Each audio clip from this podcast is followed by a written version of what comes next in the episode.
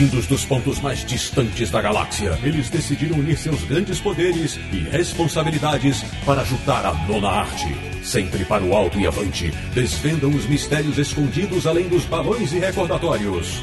Ortutatis, você queria um podcast sobre quadrinhos? Achou! Bem-vindo ao Confins do Universo.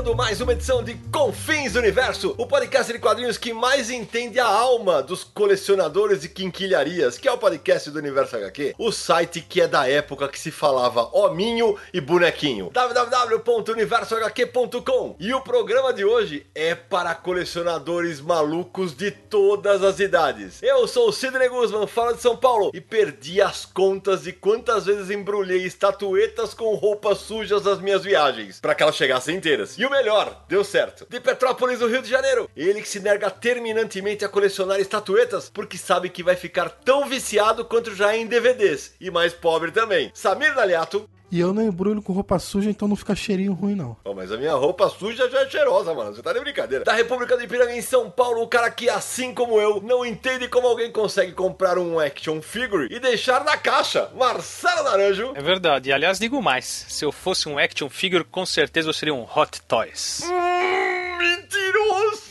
Tudo bem. E fechando o timaço dessa edição do Confins Universo, o nosso convidado especial, o homem que é tão especialista em colecionáveis que deve ter uma casa inteira para guardar seu pequenino acervo. Bem-vindo, meu amigo Éder Pegoraro. Olha, a casa para guardar a coleção eu ainda não tenho, mas a que eu moro tô quase saindo para fora por falta de espaço físico. Pois bem, meus amigos do Confins Universo, o programa de hoje é para falar de causos interessantes que cada um de nós viveu para trazer para casa ou para manter intacta aquela memorabilia bacana ligada a um quadrinho ou uma série que você gosta. Então, não sai daí. A gente volta mais rápido do que você consegue soletrar action figure.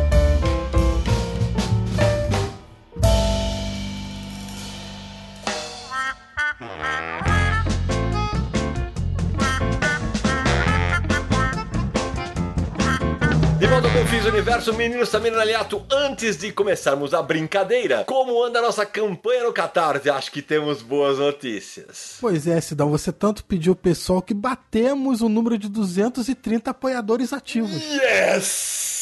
Agora a gente vai ter que fazer um sorteio para todos eles. Farei o sorteio, como eu prometi, especialíssimo, com um monte de encadernados bacanas para todos eles. Eu já deixo o recado, fiquem atentos ao site Universo HQ. A gente vai botar um post lá detalhando como vai ser esse sorteio e quais são as graphic novels que vão participar desse sorteio. É assim, é para todo mundo, não é só dos planos específicos de sorteio, não, hein, gente. É isso aí. Sempre lembrando, né? Quem quiser conhecer a nossa campanha de financiamento coletivo no Catarse, basta acessar catarse.me barra Universo HQ. Lá tem todas as explicações sobre o motivo da gente ter criado essa campanha, como ela nos ajuda a manter tanto o podcast quanto o site Universo HQ. Você vai poder ver os planos de assinatura, vai poder ver os brindes para cada plano e colaborar com a gente pra gente continuar mantendo aqui o Confins do Universo para você. Lembrando sempre que é um financiamento recorrente, que é uma contribuição mensal. É como se fosse uma assinatura a partir de 5 reais. Você pode nos ajudar. A gente- agora que a gente atingiu os 230, a gente quer mais. É, quanto mais gente apoiando o nosso trabalho, para nós é mais legal. E quanto mais gente divulgando o Confins do Universo, para mais nerds nós chegaremos. É, já vi que a gente vai ter que criar um novo pacote com nova meta para sortear de novo.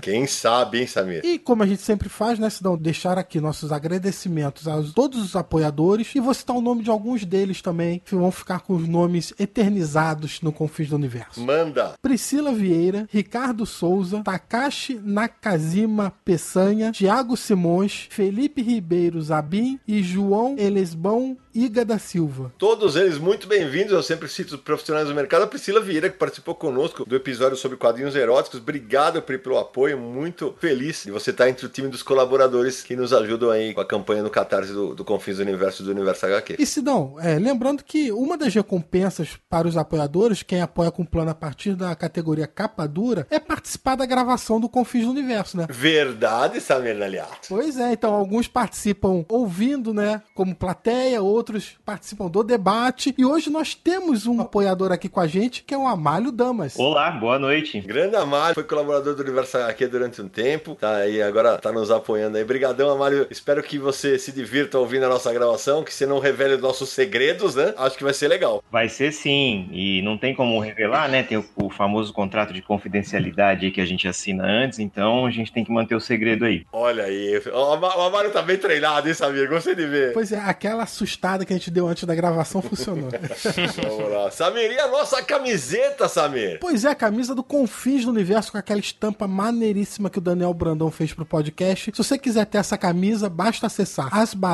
asbaratas.com.br. A camisa está à venda lá. Tem tanto masculino quanto feminino e tamanhos P, M, G, 2G, 3G, 4G, enfim. Acessem lá. A camisa é preta, ficou maneiraça. Você vai gostar muito de usar a camisa porque ficou bonita, não ficou? Fala Em sério. versão feminina e masculina, Samir? Com certeza, acessem lá, vejam a camisa e reservem a sua. Dá pra parcelar, hein, gente? É isso aí. Bom, então bora falar de bonequinho, de hominho, mas antes disso, pra quem não conhece, eu vou fazer agora as apresentações formais. Meu amigo Éder Pegoraro, conte para os nossos ouvintes quem é você. Bom, eu sou, antes de tudo, um colecionador de action figures, estátuas, hominhos, bonequinhos e afins.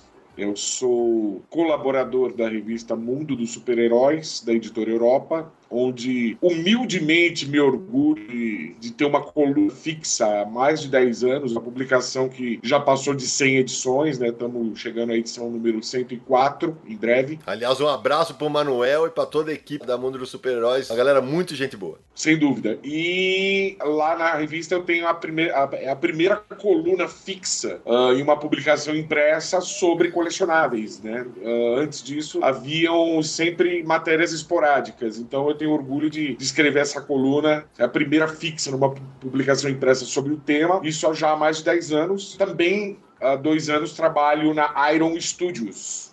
O que, que você faz lá, Éder? Eu sou editor do e-commerce da Iron Studios. Legal. Então, É, quando tá. você entrar no site, o material que eu busco colocar informativo sobre as figuras, sobre cada peça, sobre ca- tentar dar detalhes de cada personagem, alguma coisa para quem é leigo, né, não conhece, é esse que vos fala, que vos escreve. Muito legal. Pro nosso ouvinte entender, a ideia desse programa surgiu. A gente, além de ser colecionador de quadrinhos, eu, Naranjo, o Samir não, mas a gente é louco por estatueta, por boneco, action figure, como você quiser chamar. E a gente queria contar, pô, a gente já fez um programa que eram as loucuras que a gente já fez por causa de quadrinhos, mas tem tanta história que a gente tem com memorabilhas que a gente falou, vamos fazer um programa especial sobre isso. E aí, a gente aproveitou um gancho, né? Que quem é desse mercado nerd, geek, sabe? É, recentemente a, a estrela trouxe de volta o Falcon, né? E começou uma, uma onda de revivals e tal. E aí eu falei, bom, nada melhor do que chamar um grande especialista no assunto, que é o Éder, pra contar um pouco dessa história. Éder, por que que rolou esse revival? A Estrela ela já tinha antes um espaço no seu próprio site onde qualquer pessoa que visitava poderia colocar. Eles fizeram uma enquete: qual brinquedo Estrela você gostaria que voltasse a ser fabricado, voltasse a ser produzido? E o Falcon sempre foi top na lista, sempre esteve em primeiro lugar nessa lista. Eu acho que assim a Estrela demorou até para trazer de volta essa figura tão emblemática, né? Que eu acho muito bacana a história dessa figura, porque ele é o G.I. Joe original, né? Essa surgiu lá fora como G.I. Joe, mas ele ganhou uma personalidade própria no Brasil, um nome próprio no Brasil, que só aqui ele é conhecido como Falcon, né? Só no Brasil. Lá fora é o G.I. Joe. Aliás, é uma versão E- até europeia do G.I. Joe. E os comandos em ação? Comandos em ação também são G.I. Joe, né? O que aconteceu foi o seguinte: o, o Falcon ele tem a escala de aproximadamente um sexto, seria 30 centímetros de altura, né? Uhum. Aí, ah, nos anos 80, teve uma crise no petróleo mundial, né? Como a gente teve uma crise econômica aí alguns anos atrás, e por uma contenção de despesas, né? A Hasbro, que é a produtora de G.I. Joe desde o começo, ela seguiu o exemplo da Kenner, que era a empresa que produzia as figuras Star Wars, e decidiu reduzir o G.I. Joe, né? De escala 1 sexto para 3 3 quartos, ou escala 1 por 18, para 10 centímetros de altura, né? O grande barato é que quando eles reduziram o tamanho das figuras, essas figuras elas ganharam personalidade, elas se tornaram personagem. E a princípio foram lançadas cinco figuras. O, o- o grande barato dessas cinco figuras é que houve uma divergência na produção da Hasbro, onde os fabricantes, os produtores da,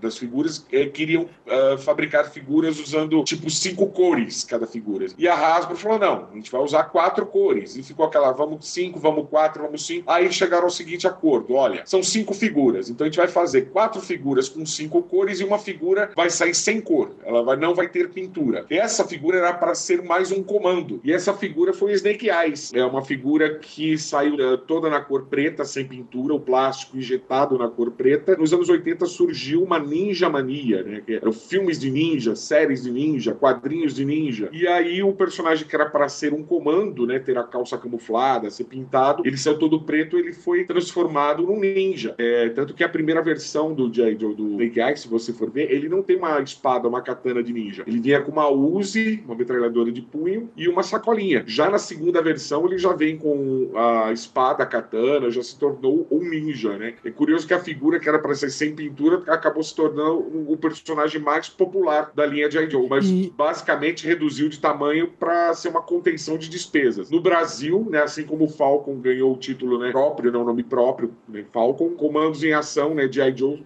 ganhou o título que já vinha do Falcon, que era de Comandos em Ação. São nomes que pertencem à estrela. Significa que há a possibilidade, se a estrela quiser né, buscar, relançar também, assim como o Falcon relançar os comandos em ação. Foi essa versão menor que realmente popularizou no Brasil, né? Nos anos 80, sim, Isso. mas se você é. pegar final da década de 70 até o começo, até o surgimento do comandos em ação, o Falcon foi popularíssimo. O Falcon, ele, a campanha de marketing que a Estrela criou foi fantástica. Havia quadrinhos do Falcon editados uhum. pela editora 3, uhum. roupas, jogo de tabuleiro, uh, até disco, vinil, com historinhas do Falcon que você escutava na sua vitrolinha, aquela de um que era uma maletinha que você levantava, que tinha um alto-falantezinho e aquela, aquele áudio de Pamonhas de Piracicaba, maravilhoso, você escutava a historinha do Falcon. É, ou em fita cassete também foi lançado o Falcon. Essa garotada ovo maltina, leite com pera que não sabe que é uma fita cassete, né? É. Eram os recursos de áudio que haviam na época, né? Para o pessoal ouvir em casa, enfim. O Éder, e para o nosso ouvinte que não está tão habituado com o assunto, antes desse relançamento do Falcon, eu tenho um amigo que é absolutamente absolutamente maluco. E existem, ao menos aqui em São Paulo, existem pelo menos um clube, né, que se reunia para fazer vendas, trocas, e era tudo muito caro, não é isso? Eu falo, antes do relançamento do Falcon pela Estrela, uh, sendo 100% honesto, um Falcon no Mercado Livre, eu até brinco, né, mas é uma verdade, é um Falcon Frankenstein, porque ele era produzido com peças de vários Falcons falecidos, né, que o pessoal rejuntava o que havia de melhor, criava lá um Falcon Frankenstein podre, e era vendido isso por mais de mil reais, por mil 1.500 até 2 mil reais, dependendo do estado de conservação. Então esse relançamento ele deu acesso a muita gente que não tinha condições financeiras de ter o Falcon, mas tinha a vontade de ter uh, a peça na sua coleção, de ter hoje. Inclusive gente que não é colecionador, mas tem um afeto por ter sido um brinquedo marcante da sua infância.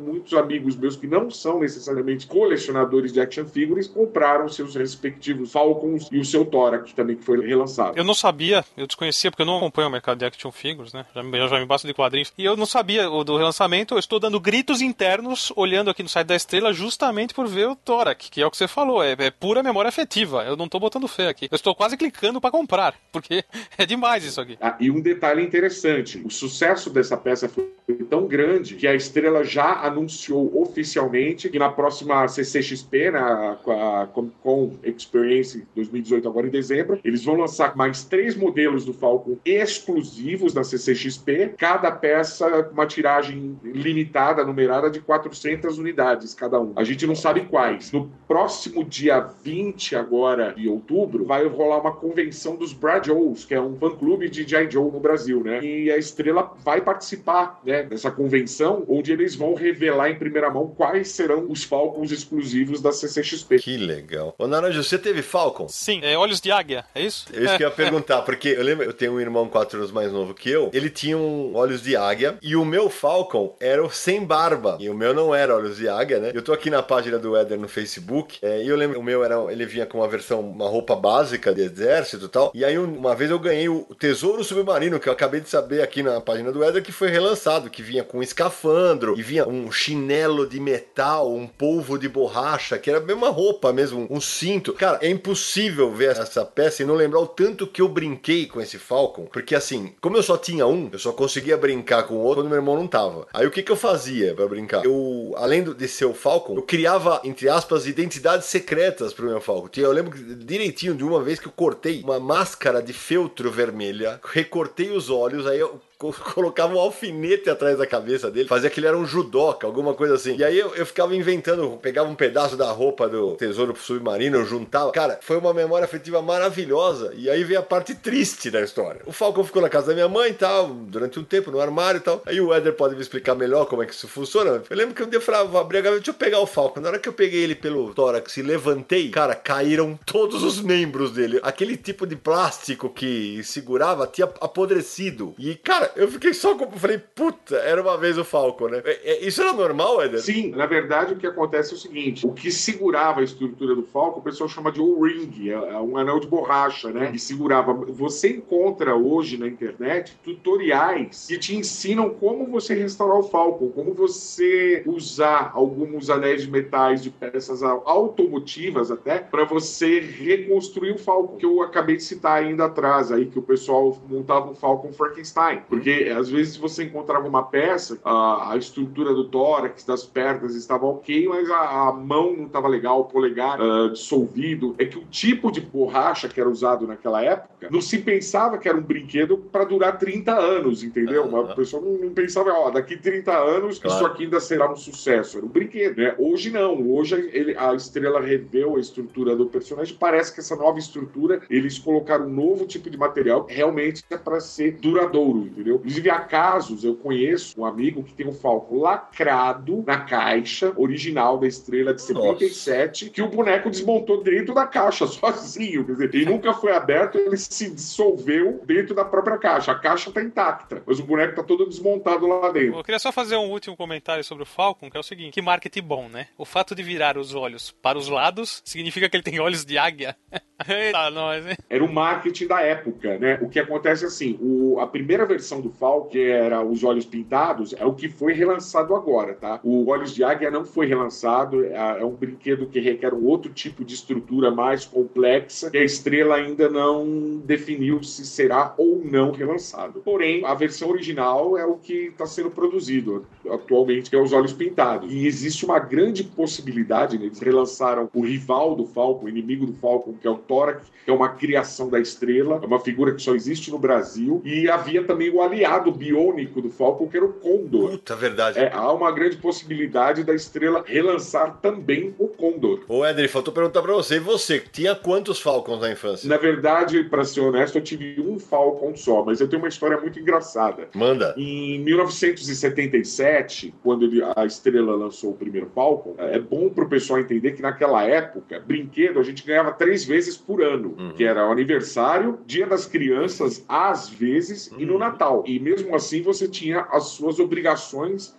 a cumprir para merecer ganhar aquele brinquedo. Perfeita a colocação. É, então eu, eu tinha que ir bem na escola, eu tinha que passar de ano e me foi prometido no Natal ganhar o Falcon. Porém, existe uma santa pessoa que é colocada em nossas vidas, no universo, chamada avó, que não respeita essas leis e nos mimam maravilhosamente na vida, né? Quem teve sabe o que é. No mesmo ano que teve o lançamento do Falcon, a Gulliver uh, lançou uma coleção que pouca gente conhece, chamada Super Amigos. Na verdade, a Gulliver ela só usou o nome Super Amigos por causa do sucesso do desenho, mas a coleção era um, um samba de crioulo doido, falando bom português, porque você tinha Superman, Batman, Robin, junto com Zorro, junto Putz. com o Índio Jerônimo, junto com o cowboy Billy the Kid, entendeu? Então, assim, era um crossover mais louco do universo nessa coleção. Eram bonecos que a Gulliver captou do meio empresa norte-americana chamada Migo, que foi a empresa pioneira nos Estados Unidos na produção de figuras articuladas licenciadas com personagens derivados dos quadrinhos, do cinema, da televisão. Então ela trouxe o projeto da Amigo para o Brasil, um projeto que havia lá fora, e lançou esses Super Amigos. Né? E minha avózinha maravilhosa me deu um zorro. Porém, Uhum. algum distinto funcionário da Gulliver, isso eu contei, inclusive, pro dono da Gulliver, que se divertiu muito com a história, né? Pra minha desgraça. Mas enfim, algum distinto funcionário na época, ah, na hora de montar a figura, usou a cabeça do Zorro e o corpo da Batgirl. Uhum. Que era a única figura feminina que havia ah, na coleção. Digamos, como era uma coleção que na época se dizia que havia brinquedos para menino e para menina, É. para ser uma coleção para menino, ela não tinha os atributos femininos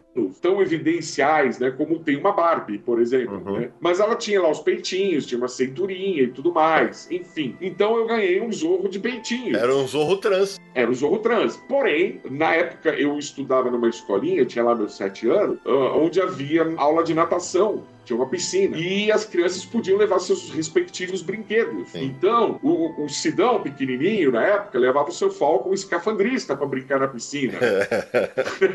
o, o Naranjo levava o seu, o seu Falcon mergulhador, Homem-Ram. E eu fui com o meu Zorro. E eu lembro dos meninos falando, né, os amiguinhos na época, falando assim, pô, tira a roupa do Zorro aí pra ele nadar na piscina. E eu muito ligeiro, né, o Zorro não nada. O Zorro anda a cavalo. Boa. Ele não sabe nadar, ele só sabe andar cavalo, porque eu sabia. Se eu tirasse a roupa do meu Zorro, cara, O, ia o, ser uma zorra na minha vida, sabe? Um traumatizante até hoje. o Éder, você me fez lembrar de uma história. Eu juro que eu não tinha colocado na minha pauta aqui. Eu primeiro vou contar uma do Falcon, que antes dele ser destruído, é, eu tinha uma coleção, eu brincava com todos os meus bonecos. Eu tinha um Hulk que era, sei lá, de uns 20 centímetros de altura, que ele era aqueles fixos que era da Gulliver, né? E claro que aí eu lutava como se fosse o Hulk e o gigante. E um dia o Hulk arrebentou a cara do meu Falcon. E eu enchi a cara do meu Falcon de mercúrio cromo. Adivinha como é que ficou a cara dele, né? Claro que ele ficou manchado para sempre, né? Virou um santinho de casa de artigos religiosos. É, basicamente. E quanto a essa coleção dos Super Amigos, cara, ai, espero que minha mãe não ouça isso. Cara, por causa dela foi o Natal mais triste que eu passei quando eu era criança. Tinha ganhado Batman. Essa coleção, é, para quem não é da nossa faixa etária, não vai. Eles não eram articuláveis. Você mexia, ele era com um tipo de um arame, você mexia o braço e ele parava. A Suzy era assim, a Suzy da estrela, né? Os brinquedos hoje em dia tem um nome pra isso, né? Com arame, chama-se Bendable. E aí, cara, é, eu tinha o Batman, cara, e eu lembro que eu pedi de Natal, né? Eu pedi o Robin ou o Superman, crente que eu ia ganhar, cara. No dia do Natal, minha mãe não achou o- a porra do boneco, cara, e me deu uma mesa de sinuca miniatura. Mas o que eu chorava, velho, naquele Natal, porque eu não tinha ganhado o que eu queria. Eu falei, cara, tu... Que menino mimado. É, rapaz, mas é puta. Eu falei, ai, tadinha da minha mãe. Ah, Mal sabia ela. Mas o mais louco dessa coleção é que quando você ia flexionando os braços e pernas, a borracha abria, fazia pequenos rasgos. Ao menos a minha fez. Aí você começava a ver a peça de metal lá dentro. Aí, claro, com o tempo, ele se dissolveu praticamente com o tempo. Não havia metro na época, entendeu? Então, alguns projetos que hoje jamais seriam aprovados, ah, na época passava batido. Vale salientar que um boneco hoje, Super Amigos, da Gulliver, de 77, em um bom estado de conservação, vale uma pequena fortuna. Uia. Aqui, mas vocês não perguntaram quantos Falcons eu tinha. Ei, Samir, desculpa, Samir. Quantos Falcons meninos Samir Naliato teve? Nenhum. Uau. Mas eu tive vários comandos em ação. Ah. Aliás, tive não. Tenho. Estão guardados aqui até hoje. E você tava contando a história aí de você brincando, porque, claro, a gente naquela época, hoje em dia, tem o termo de action figure, você compra, você coleciona. Na época era bonequinho que você ganhava pra brincar. É isso aí. Você misturava eles na grama, na terra, é, fazia guerra entre eles e tal. E tinha aqueles, aquelas bombinhas, normalmente você eh, soltava na rua pra assustar alguém, esse tipo de coisa. E numa guerra entre comandos em ação tem tiroteio, né? Você pegava uma bombinha, acendia a bombinha, enterrava ali na terra do lado do bonequinho. Meu Deus. A bombinha explodia e o bonequinho saía voando. Quem nunca? E eu tenho uns quatro ou cinco aqui em casa que estão com a perna queimada por causa disso, né? Vítimas da guerra, né, Samir? É, e outra coisa que era ruim também nos comandos em ação é quando o dedo da mão quebrava e ele não podia mais segurar a arma. Isso acontecia direto também. Ter O polegar era frágil. Pois é. Eu vou ver se eu pego e tiro uma foto. Eu devo ter, sei lá, uns 20 comandos em ação. Era, é muita coisa. Quer dizer, pra mim é muita coisa, né, que eu tenho. Ô Samir, você me fez lembrar quando eu era moleque, nessa fase que eu falei que eu brincava com o Falcon, é, existia uma coleção da Gulliver de super-heróis, era menor de uns 10 centímetros, tinha o Falcão que vinha com asa vermelha que ele, ele tinha o braço furadinho e entrava ele ali. Tinha uma série dos bonecos. Aí depois de uma época que eles começaram a vir, que eu na época chamava de, de vinil, que ele era molinho. Veio o Capitão América, tinha o Homem de Ferro. Aí o seu amigo aqui, Naranja, que é, adora futebol desde criança, o que, que eu fazia? Eu tinha o equivalente a ter dois. E tinha uns que tinha com a perninha meio aberta, assim. Tal. Eu botava no estrelão com uma bolinha de ferro que meu pai me arrumou. Eu jogava como se os super-heróis fossem dois times. Então tinha o Thor de um lado, o Hulk do outro. Cara, o Homem de Ferro, porque tava com as duas mãos espalmadas por causa dos raios repulsores, era o goleiro. O outro goleiro era o Namor, porque ele tava numa pose de mergulho. Eu lembro disso. Cara, é, olha, eu vou te falar que eu me diverti bastante na infância com meus bonecos. Eles viraram jogador de futebol, viraram. Foi divertido demais, viu, cara. Uh, complementando a minha história, assim como o Sidão, no final do ano, eu acabei ganhando o Falcon uh, igual do Sidão, o Falcon sem barba, né? Ganhei o Jeep do Falcon, que também foi relançado pela Estrela, e ganhei um conjunto lá chamava-se Alta Voltagem, se não me falha a memória. Uh, quanto aos super-heróis Gulliver, né, tem os dois fatos interessantes a respeito. A primeira coleção da Gulliver de super-herói, ela chamava-se simplesmente Heróis Gulliver. Também era um crossover maluco, mas ela tem um adendo interessante. É a, a primeira figura no mundo, a do Falcão, e a única até hoje licenciada que apresenta o Falcão com seu uniforme original verde. Verdade. Nos Estados Unidos, em nenhum outro lugar foi lançado uma figura do Falcão com seu uniforme original. Só nessa coleção que chamava-se só Heróis Gulliver. Ela é de 73. Quando as figuras passaram a ser figuras de vinil, que ela realmente foi escrito na cartela, figuras de vinil pintadas à mão, foi em 78. Que aí o Falcão ganhou uma segunda escultura que já tá com, a, com o uniforme que ele tinha as asas, né? Verdade. Uh, e nessa primeira coleção de 78 tem uma, um outro fato curioso. Ela trouxe a primeira figura licenciada no mundo também do Pantera Negra. Hoje yeah. um sucesso nos cinemas e tudo mais. Esse Pantera Negra, ele era um ilustre desconhecido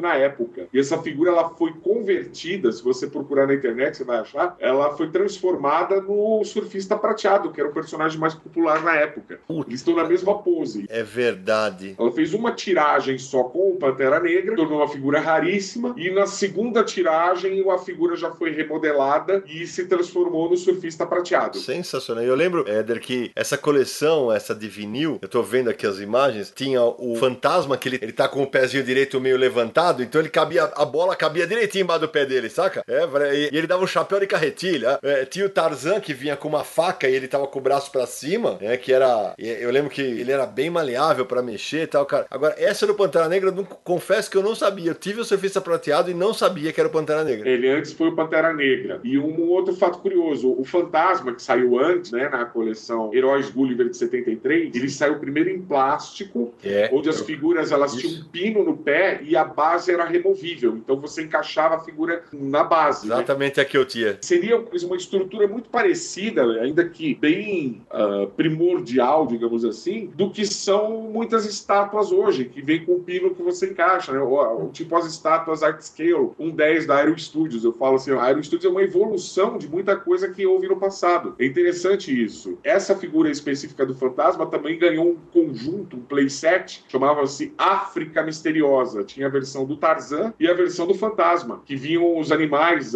né, da África e os nativos africanos, os pigmeus tal. Era bem legal. Sensacional. Nara, e você, Nara? Conta uma história aí de colecionável que você aprontou, vai. De criança, na minha época dessa idade do Falcon, eu era mais fanático pela série Playmobil. Eu nem sei se chama Playmobil hoje, da Gulliver. É, deve chamar. Uh, é, perfeitamente. É fabricado até hoje. Existe um parque de diversões temático na Alemanha só de Playmobil. E só que era, custava literalmente os olhos da cara. Era difícil comprar aquilo lá. E o ápice da minha história com Playmobil foi um salão de Wester. Que aquilo, pelo amor de Deus, o dia que o Natal que eu ganhei aquilo lá. Eu grudei naquilo lá. E tirava o telhado, e era cowboy pra cá, cowboy pra lá. Era uma farra. E aos pouquinhos juntavam aqui, juntando, juntavam aqui, juntavam ali, fez quase que uma cidadezinha de Playmobil. Ô Naranja, você teve Forte Apache? Não, cheguei a ter Forte Apache. Eu tive. É, meu irmão teve Forte Apache, cara, era uma brincadeira. E assim, de vez em quando eu ganhava um cowboy, um, um índio que vinha sobre o cavalo. E como o Eder falou, eles eram encaixáveis, né? Então tinha um pininho na bunda que encaixava na cela do cavalo. Mas eu não sei se esse é da estrela, um robô que dava cambalhota, um robô prata, um robô prateado, com os braços em forma de garra. Ele vinha caminhando e ele dava. Robô bambu, era da estrela. O estrago que ele fazia nos Playmobiles, meu amigo, era uma invasão alienígena praticamente. Esses são os que eu lembro com mais carinho, assim, de linha de bonecos, né? Os Falcons, a linha Playmobil e esse robô que eu adorava. Inclusive o Forte Apache, ele ainda é produzido pela Gulliver, tá? Tem uma versão. Você que quer é, comprar um Forte Apache a versão atual e é, nas lojas ao Jabá. Não estou ganhando nada para isso, tá, gente? É só informativo. Da rede Demart, você encontra aí do Forte Apache. Legal. E a Gulliver tem a intenção de relançar, assim como o Falcon, uma edição comemorativa do Forte Apache nos moldes do original dos anos 70. Uh, Cidão, só complementando, porque quando vocês falaram, eu, eu, realmente eu pensei em figuras de ação, mas uma coisa que eu tinha bastante, adorava, era a linha de carros Matchbox. Nossa, eu adorava esses carrinhos, adorava, mas não, não era para guardar. Eu fazia duas linhas numa sala antiga grande, duas linhas, vamos supor, com a minha irmã, e o objetivo era você jogava um carrinho e tinha que acertar o carrinho do outro lado, para ir pro seu time. Ganhava quem ficava com um só do outro lado, entendeu? E etc. No fim, detonava tudo, voava carrinho para tudo quanto é lado, riscava tudo, mas enfim, adorava. Já contei essa história no, Confis Universo, mas como audiência rotativa, eu também tive bastante carrinho Matchbox quando, quando já tava um pouquinho com uns 12 anos tal, que meu pai tava um pouquinho melhor financeiramente e tal. E aí é, é, eu tinha todos eles guardadinhos lá tal. E eu tinha um, um brinquedo desse chamado Roda Jato. Tinha um tipo de uma. Era um. parecia um túnel que você puxava uma alavanca. E aí quando você, ele disparava o carrinho e ele tinha que fazer a volta, que era, era autônomo de pobre, né? E aí eu usava aquilo lá tal. O carrinho fazia a volta, parava e eu soltava outro em seguida. Ah, cara, é uma porrada atrás da outra os carrinhos, né? Tudo uma, pum, pum, até que um dia um deles soltou a carroceria. Mas a, a lembrança triste que eu tive é quando um dia que eu cheguei na escola, que eu já contei essa história que eu cheguei na escola, meu irmão tinha arrancado todos os adesivos dos meus Matchbox. E tinha um que era um carrinho, ele era amarelinho, mas ele lembrava assim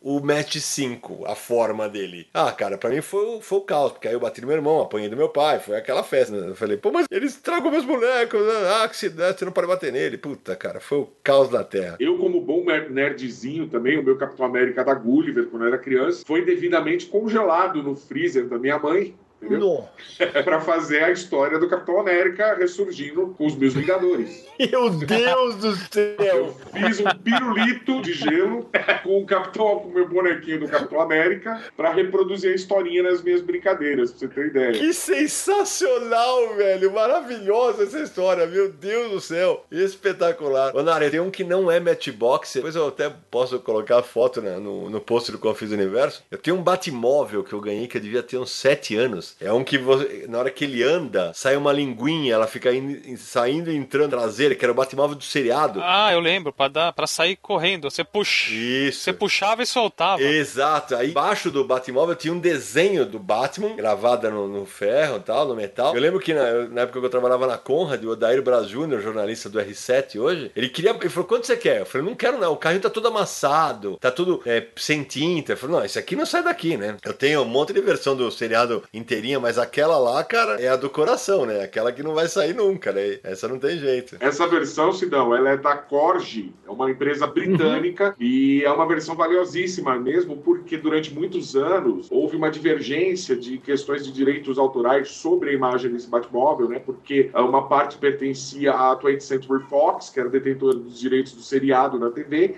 Hum. e a Warner, que era detentora da imagem do Batman, né? E parece que o criador desse Batmóvel, que era um famoso customizador de automóveis na época, chamava George Barry, ele também tinha uma parte também de licenciamento, enfim. Essa briga de licenciamento impedia que muitas empresas pudessem reproduzir o Batmóvel assim com a versão do seriado, né? Do... Isso só foi resolvido, né? Um acerto em 2003, quando a Mattel conseguiu o licenciamento para relançar o Batmóvel 66 na linha Hot Wheels, né? E aí de lá para cá outras empresas relançaram, mas o Corge continua sendo o concurso, Olha a, aí. a peça, digamos assim, o, o santo grau do, do Batmóvel 66, porque ele foi produzido em 66, no ano do seriado. Eder, agora me fala, curiosidade mesmo de, de fã. A, aquele boneco que eu falei que, que eu tinha do Hulk, que ele era uma cor só, ele era verde. Quem era o fabricante? Porque eu lembro que saiu o Namor, que eu lembro que teve um primo meu que jogou do prédio e ele quebrou, né? Porque era, plástico duro, mas ele, cara, ele jogou do prédio. É o, aí que tá. Esse Hulk é um que ele tá levantando. Ele é bem Jack Kirby, bem, bem calcado na arte de Jack Kirby. Isso, ele tem um braço voltado para cima e o outro para baixo, assim. Essa foi a primeira coleção de bonecos de super-heróis lançada no mundo. Uau. Ela foi lançada nos Estados Unidos em 1967 por uma empresa chamada Mark's Toy, que era a, uma das maiores fabricantes da época né, de brinquedos nos Estados Unidos. E no mesmo ano, em 67, ela foi licenciada e lançada aqui no Brasil pela extinta Atma. É, Ah. O pessoal mais da, da velha guarda vai lembrar do, do slogan. A Atma é ótima. Acabei de achar a imagem na internet, Eder. Você falou. É, procura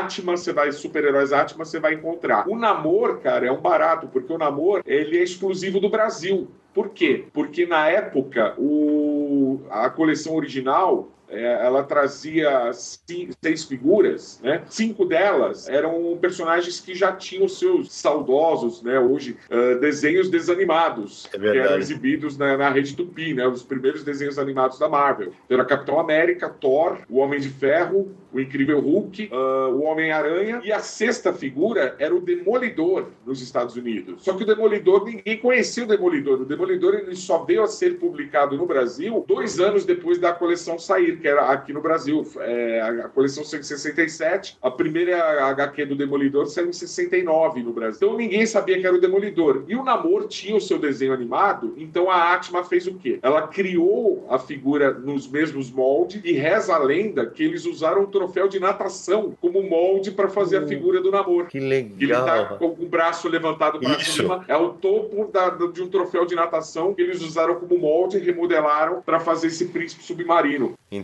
E aí uma coisa maluca, porque eles eram, tô vendo aqui a- o post na internet, é, no site Super-Heróis BR, é, a imagem do Homem-Aranha parece que ele tá sendo vítima de um assalto, porque ele tá com os dois braços pra cima, parece que ele mãos ao alto. Ele tá com os dois braços pro alto assim, Hulk mais abaixadinho assim, que confesso que eu não lembro de ter visto quando era moleque o Homem de Ferro e o, o Thor que eu tô vendo agora aqui. Eles eram numa cor só, é uma lembrança impressionante pra mim. É, um adendo só. O, o blog Super-Heróis BR é uma criação um colecionador eh, chamado Yuji Deguchi, grande amigo meu, junto comigo. Legal. Nós dois fizemos esse blog. Ele traz, hoje, acredito na internet, o maior acervo de bonecos, de brinquedos, ah, de super-heróis licenciados que foram fabricados no Brasil. Então, quem tiver curiosidade, acessar o é, chama Super-Heróis Tracinho BR ou do Blogspot. Tem imagens, e tem, você procura, tem do lado lá ah, os principais fabricantes, tem umas coisas realmente bem curiosas. Muita coisa legal e, e na hora só pra você lembrar, saber co- como seu amigo era um estragador de bonecos. Essa coleção da Atma, todos eles vinham em cima de, um, de uma espécie de base, né, que era colada. E aí, claro que pra eu brincar, né, eu não ia deixar. Como é que o cara vai dar um chute com aquela base? Ele não tá surfando. Eu ia lá e pegava a faca, cortava o pé deles da base. Que beleza.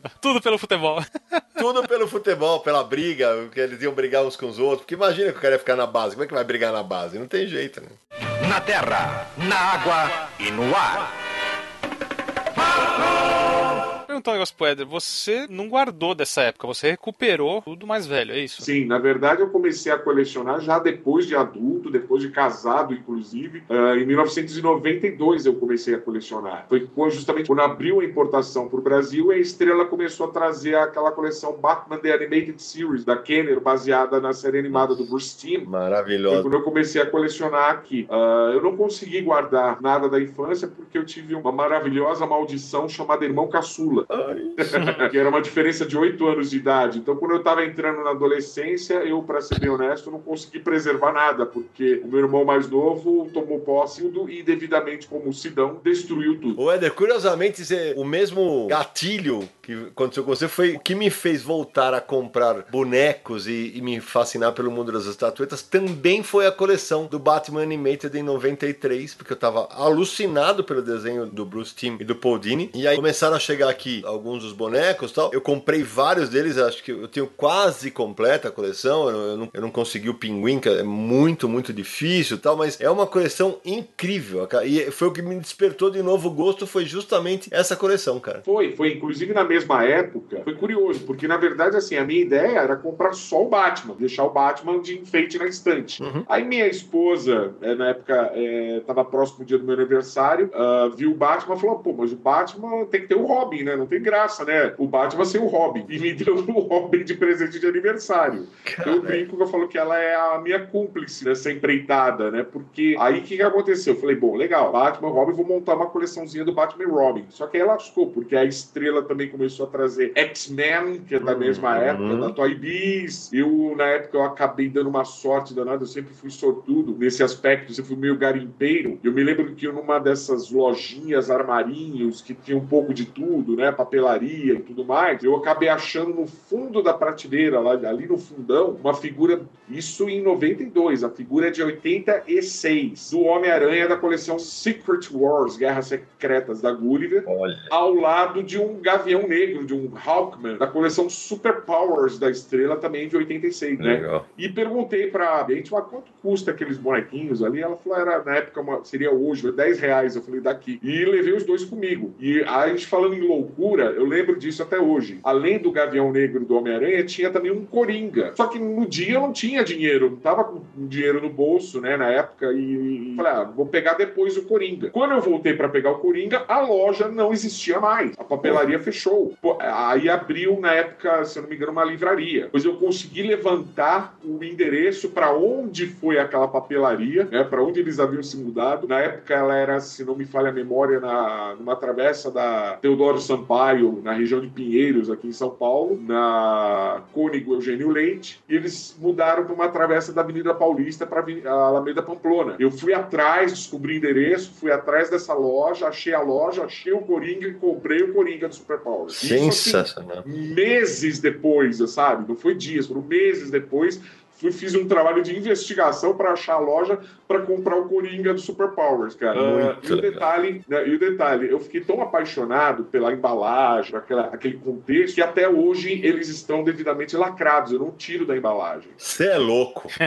Eu, para mim, eu vejo a embalagem como parte da obra. Imagina o espaço pra guardar. Não, agora ele já tá com um mindset de colecionador, não é mais de brincar. Não, não. Eu vejo assim, assim como, por exemplo, um colecionador de carros, ele preza por ter um carro original, com todas as peças originais, né? Eu prezo também a embalagem porque eu acho que para existir aquele produto, teve todo um design e tudo mais, tal. Enfim, então eu tenho na embalagem, cara, e assim, a CCXP, nós tivemos a presença de José Luiz Garcia Lopes. Uhum. Foi o ilustrador de todas as artes das cartelas do Super Powers. Né? Verdade. E eu tenho o meu Super Power autografado pelo Garcia Lopes, Aí sim. entendeu? Bacana. Aí que eu preservo, que eu falei, pô, vale a pena preservar a cartela. Pô, o cara que criou o design daquela cartela, a ilustração, 30 anos depois eu fui conseguir o autógrafo dele. Mestre Garcia Lopes. Mestre Garcia Lopes. Então, assim, eu vejo toda aquela arte. Eu falo, tenho bonecos na minha coleção que a, a embalagem é mais bonita que o boneco. É mais legal que o boneco a embalagem. Eu também tinha esses bonecos do Super Power, só que as embalagens foram embora há muito tempo. A arte, por exemplo, das cartelas do G.I. Joe, do Comandos em Ação, é maravilhosa. Ô, meu amigo Samir Naliato, eu sei que você é o que menos coleciona bonequinhos, mas eu sei que o passado te condena quando o assunto é Grayskull. Minha história com bonequinhos é toda na infância, né? Eu na infância eu brinquei com todos esses que vocês estavam falando e outros que não falaram também. Por exemplo, tinha bonecos do He-Man, tinha bonecos do Rambo. Inclusive do He-Man eu tentei fazer a coleção toda, tinha vários. Tenho, né? Tá aqui até hoje. O Castelo de Grayskull também tá aqui. É, depois que eu cresci que eu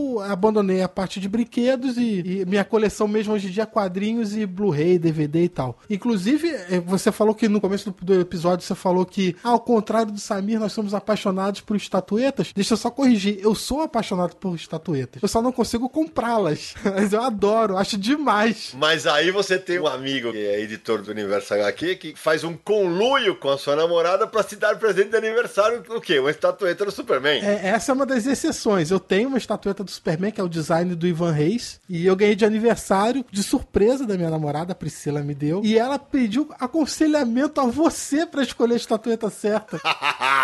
É, são dois caras de pau. Essa eu tenho aqui, é uma das exceções, mas assim, eu não tenho muita estatueta, porque estatueta é cara, eu prefiro gastar com quadrinhos, mas adoro estatuetas. Eu fico parado olhando pra elas um tempão, acho maravilhoso. Você ainda tem os bonecos do He-Man, então? Estão todos guardados aqui. Bom, He-Man, é, o pessoal, pouca gente sabe disso, mas tem um fato bem curioso e interessante sobre Masters of the Universe. Né? Na época que lançou a coleção do He-Man, foi em 1982. Originalmente, o He-Man era para ser o Conan, o Bárbaro. O quê? Sim. Você puxar ah, o Conan o filme, né, é de 82 também, né, o, o filme com Arnold Schwarzenegger. A Mattel ela tinha um licenciamento para lançar uma linha do Conan. Porém, quando eles viram o filme do Conan, eles na hora falaram: "Não, para, não dá para lançar uma linha de bonecos, de brinquedos para criança nesse filme, porque o filme era muito violento, muito adulto". Então eles fizeram uma parceria com a, a equipe da DC Comics, da DC Comics, remodelar o, a figura e criou o universo do He-Man. Cada figura, até no Brasil mesmo, né, né? Quem, quem tem vai lembrar e tal. Ela vinha com um mini comic, com um quadrinho pequenininho contando a história daquele personagem. Esses quadrinhos, eles foram idealizados e publicados pela DC, inclusive com, muitos com ilustrações do Alfredo Alcala, um dos principais desenhistas do Conan. E o esqueleto, se você for ver nos quadrinhos mesmo do Conan, é o, o feiticeiro Tuzadon, que nos quadrinhos tinha a cara de caveira. Ou seja, você acaba de acabar com a infância de Samir Naliato, basicamente, é isso? Só, a mente explode. Mas chegou a sair esse boneco do Conan, não? Curiosamente,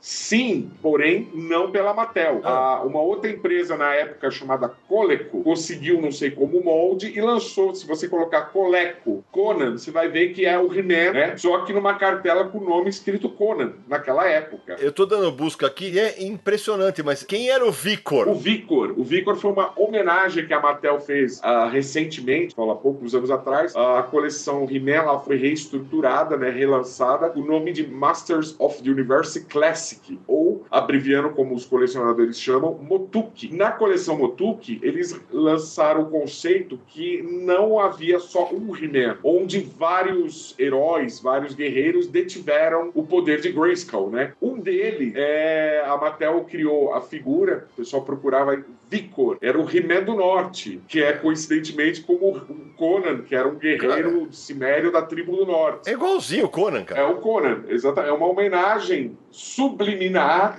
né, não explícita, mas é uma homenagem subliminar que a Mattel fez à ideia original, ao conceito original, onde o He-Man deveria ter sido o Conan. Fizeram uma figura, o batizaram como Vicor, mas é o Conan, cara. Você bate o olho e fala, é, é, é a figura do Conan. É realmente impressionante. Para defender o mundo dos maus espíritos, nossos heróis vão entrar em ação. O Eder falou dos bonecos dos anos 90. Eu lembro que logo depois que eu comecei a colecionar bonecos do Batman Animated, eu fui aos Estados Unidos na época do dólar um por um e tal. E eu, e eu comprei, cara, uma, uma porrada de bonecos numa loja lá em Orlando e tal. E eu trouxe um Tocha Humana que quando você puxava uma cordinha atrás do peito, ele acendia o peito. E Fazer uma ele... faísca. Isso, ficava uma faísca, beleza. Aí eu já tinha meu filho mais velho tal, ele era moleque, pediu pra brincar e eu. Hum, é, tá. O moleque puxou tanto que, claro, quebrou, né? A corda travou e nunca mais ele acendeu. E na hora que ele me devolveu, ele devolveu já com assim, ah, tal. Cara, nossa, eu fiquei tão puto na hora que eu peguei o boneco e joguei na parede, velho. Topa! Aí ele olhou pra mim, ele falou assim: pai, desculpa, eu não vou mais brincar com teus bonecos. Cara, aquilo me arrebentou de um jeito. Falei, ô oh, filho, desculpa o pai. É, eu que peço desculpa. Não, não, não tem. A gente até contei essa história aqui, mas me marcou tanto essa história que eu falei, putz, cara, é, no fim das contas era só um boneco, eu poderia comprar outro, né, cara? Tanto que eu tenho essa figura, eu comprei aqui no Brasil, porque a Gulliver trouxe essa coleção pro Brasil também. Muito legal. Por um momento eu achei que você ia falar que puxou tanto fio que pegou fogo o boneco. não, não, não. Mas aí, já que eu falei do meu filho mais velho, eu vou contar uma história que é engraçada, né? Começa, acho que passa o gen, né?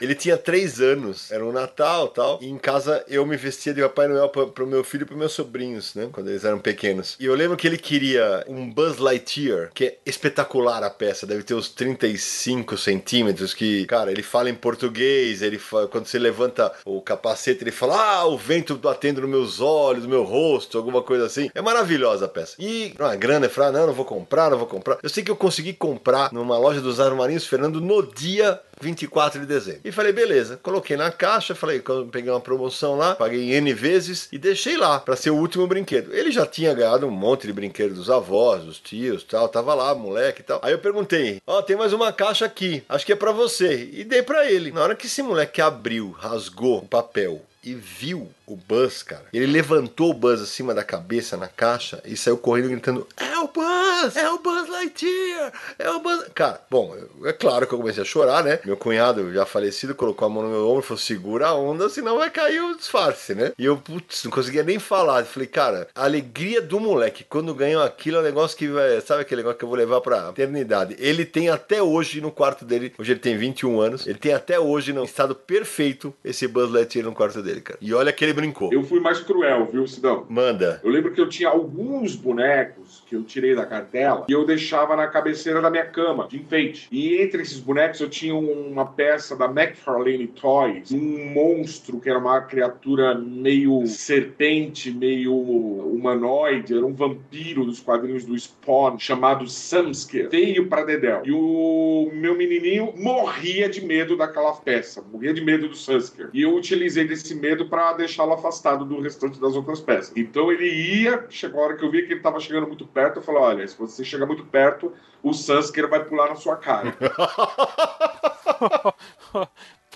Olha, é, é, é bom que céu e inferno sejam conceitos, viu? Só tô falando. É, eu traumatizei o menino para ele não mexer nas peças da minha coleção, mas tudo bem. Mas... Aí depois também a gente tem remorso, acabei uh, dando tudo para ele, mostrando que era um brinquedo. Ele acabou brincando muito com o Sanskrit também, né? Coloquei numa caixa, mas anos depois, eu, nos anos seguintes, eu passei as peças que eu comprava para mim, para minha coleção, ele não via, ele eu, eu não mostrava, escondia. Quando ele já tinha uma idade já adolescente para adulto, o dia que ele ficou sabendo que eu tinha de coleção, ele quase surtou. Né? Ele falou assim, cara, da onde você tirou tudo isso? Que loucura. Porque eu comprava as peças e eu guardava sem ele ver. Hoje ele tá com 22 anos também, jovem e tal, mas aí ele tem a coleção. Aí eu ajudei ele a comprar muitas peças, ele tem a coleção dele Aham. e eu tenho a minha. Cada um tem a sua. Legal demais. Só que ele tá naquela fase stand-by, né, que eu Sim. passei por isso, que os interesses passam a ser outros, além de coleções. Ele Claro. gosta, ele curte, mas o dinheiro é gasto em outras diversões. Claro.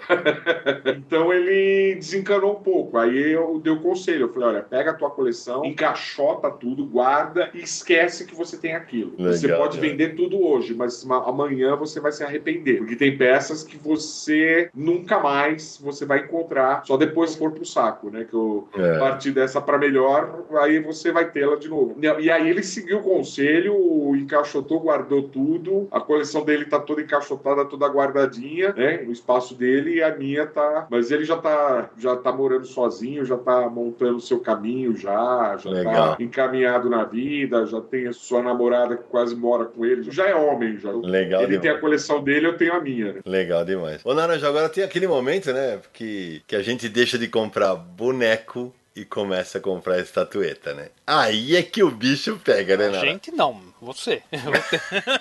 ah, então tá bom.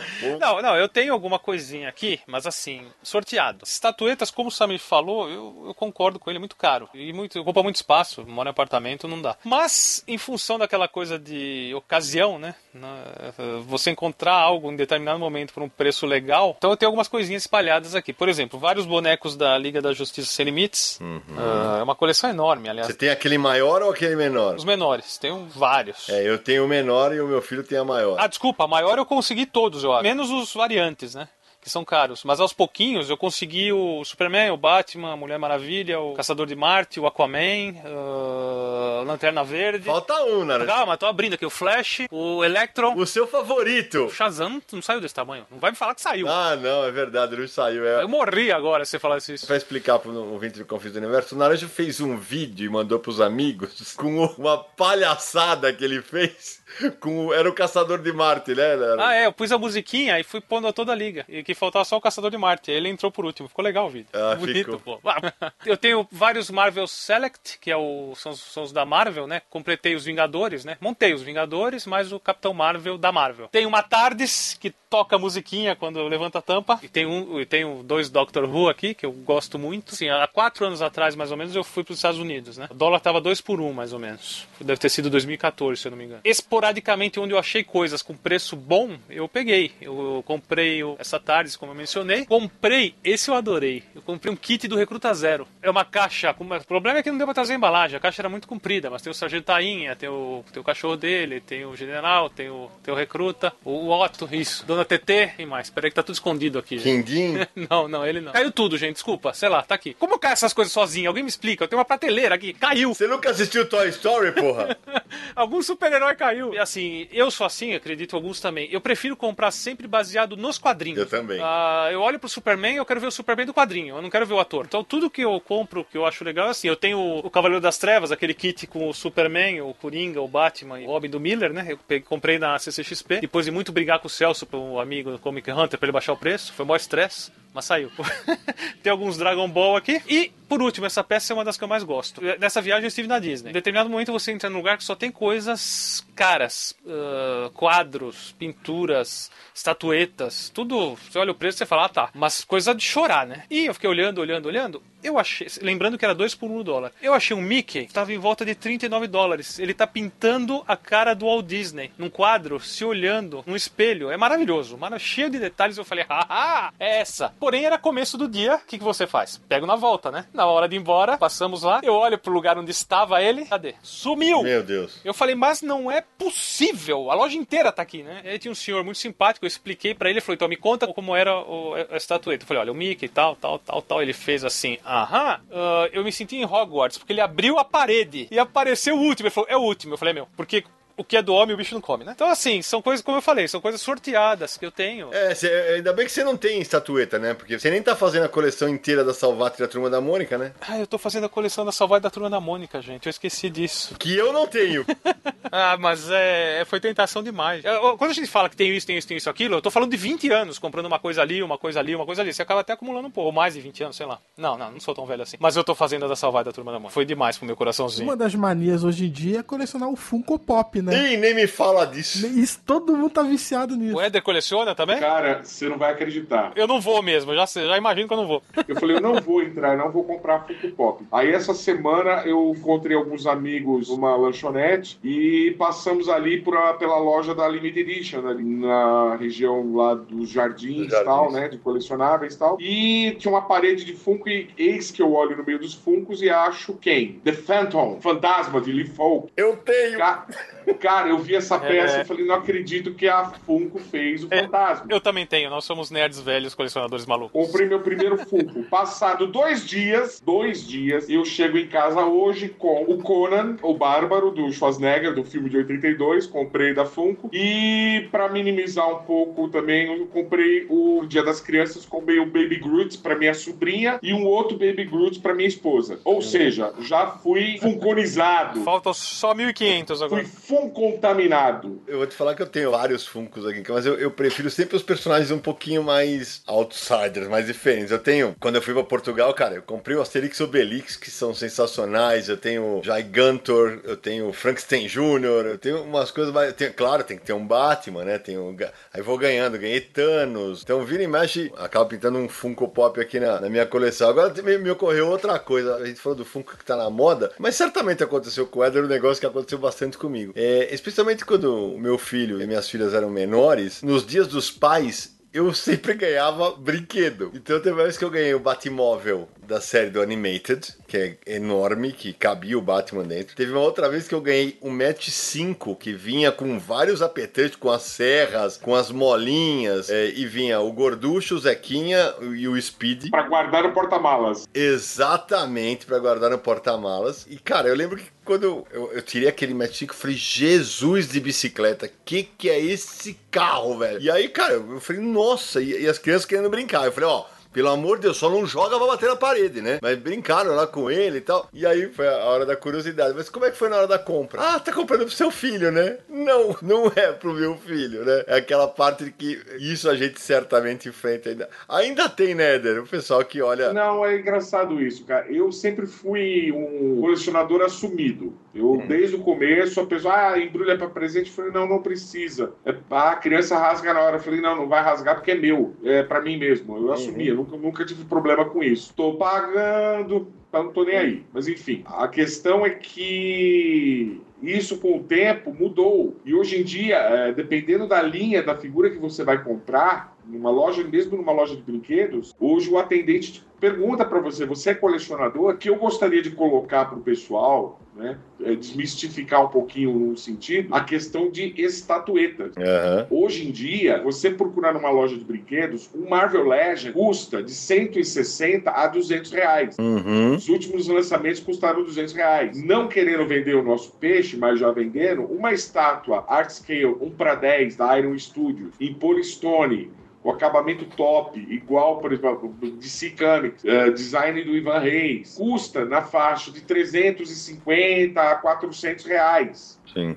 É o preço de dois Marvel Legends. É. Então, o que eu falo pra galera é o seguinte: quem quer começar uma coleção de estátua, hoje não é mais tão inacessível como É era antigamente. Antigamente era muito mais caro. É. Hoje você tem a Iron Studios proporcionou essa ah, democratização da coleção de estátuas. Então você vai fazer uma coleção de 1 para 10, ah, mas 400 pau é caro. É caro, porém, cara, divide lá em quatro vezes, três vezes no cartão, você vai pagar cento e poucos reais por mês. Não é tão pesado assim no orçamento. É só não, assim, ser moderado. Você ah, terminou Claro. de pagar uma, compra outra. A coleção ela ganha vida própria. Com o passar do tempo, ela vai crescendo sozinha. Então, desmistificando, hoje em dia, quando você menos espera, você tem uma linda coleção de estátuas na sua prateleira. Caro, é caro, mas é o que eu falo, você parcela lá em três vezes, acaba eh, sendo cento e poucos reais por mês, não pesa tanto no orçamento. O diferencial do colecionável para o brinquedo é esse. A- O colecionável ele só valoriza com o tempo. Quanto mais antigo, mais raro, principalmente estátuas que são tiragem limitada. eh, Ou seja, eh, saiu aquela tiragem não vai ter outra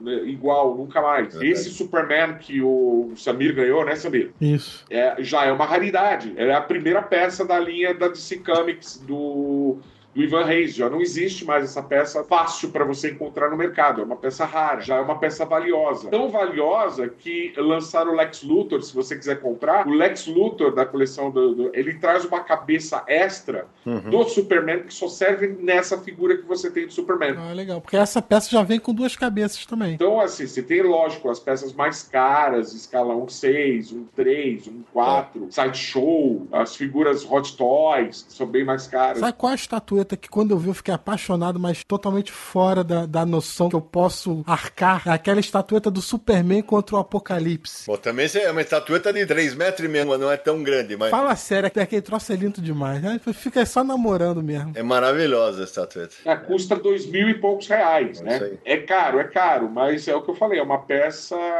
única, né?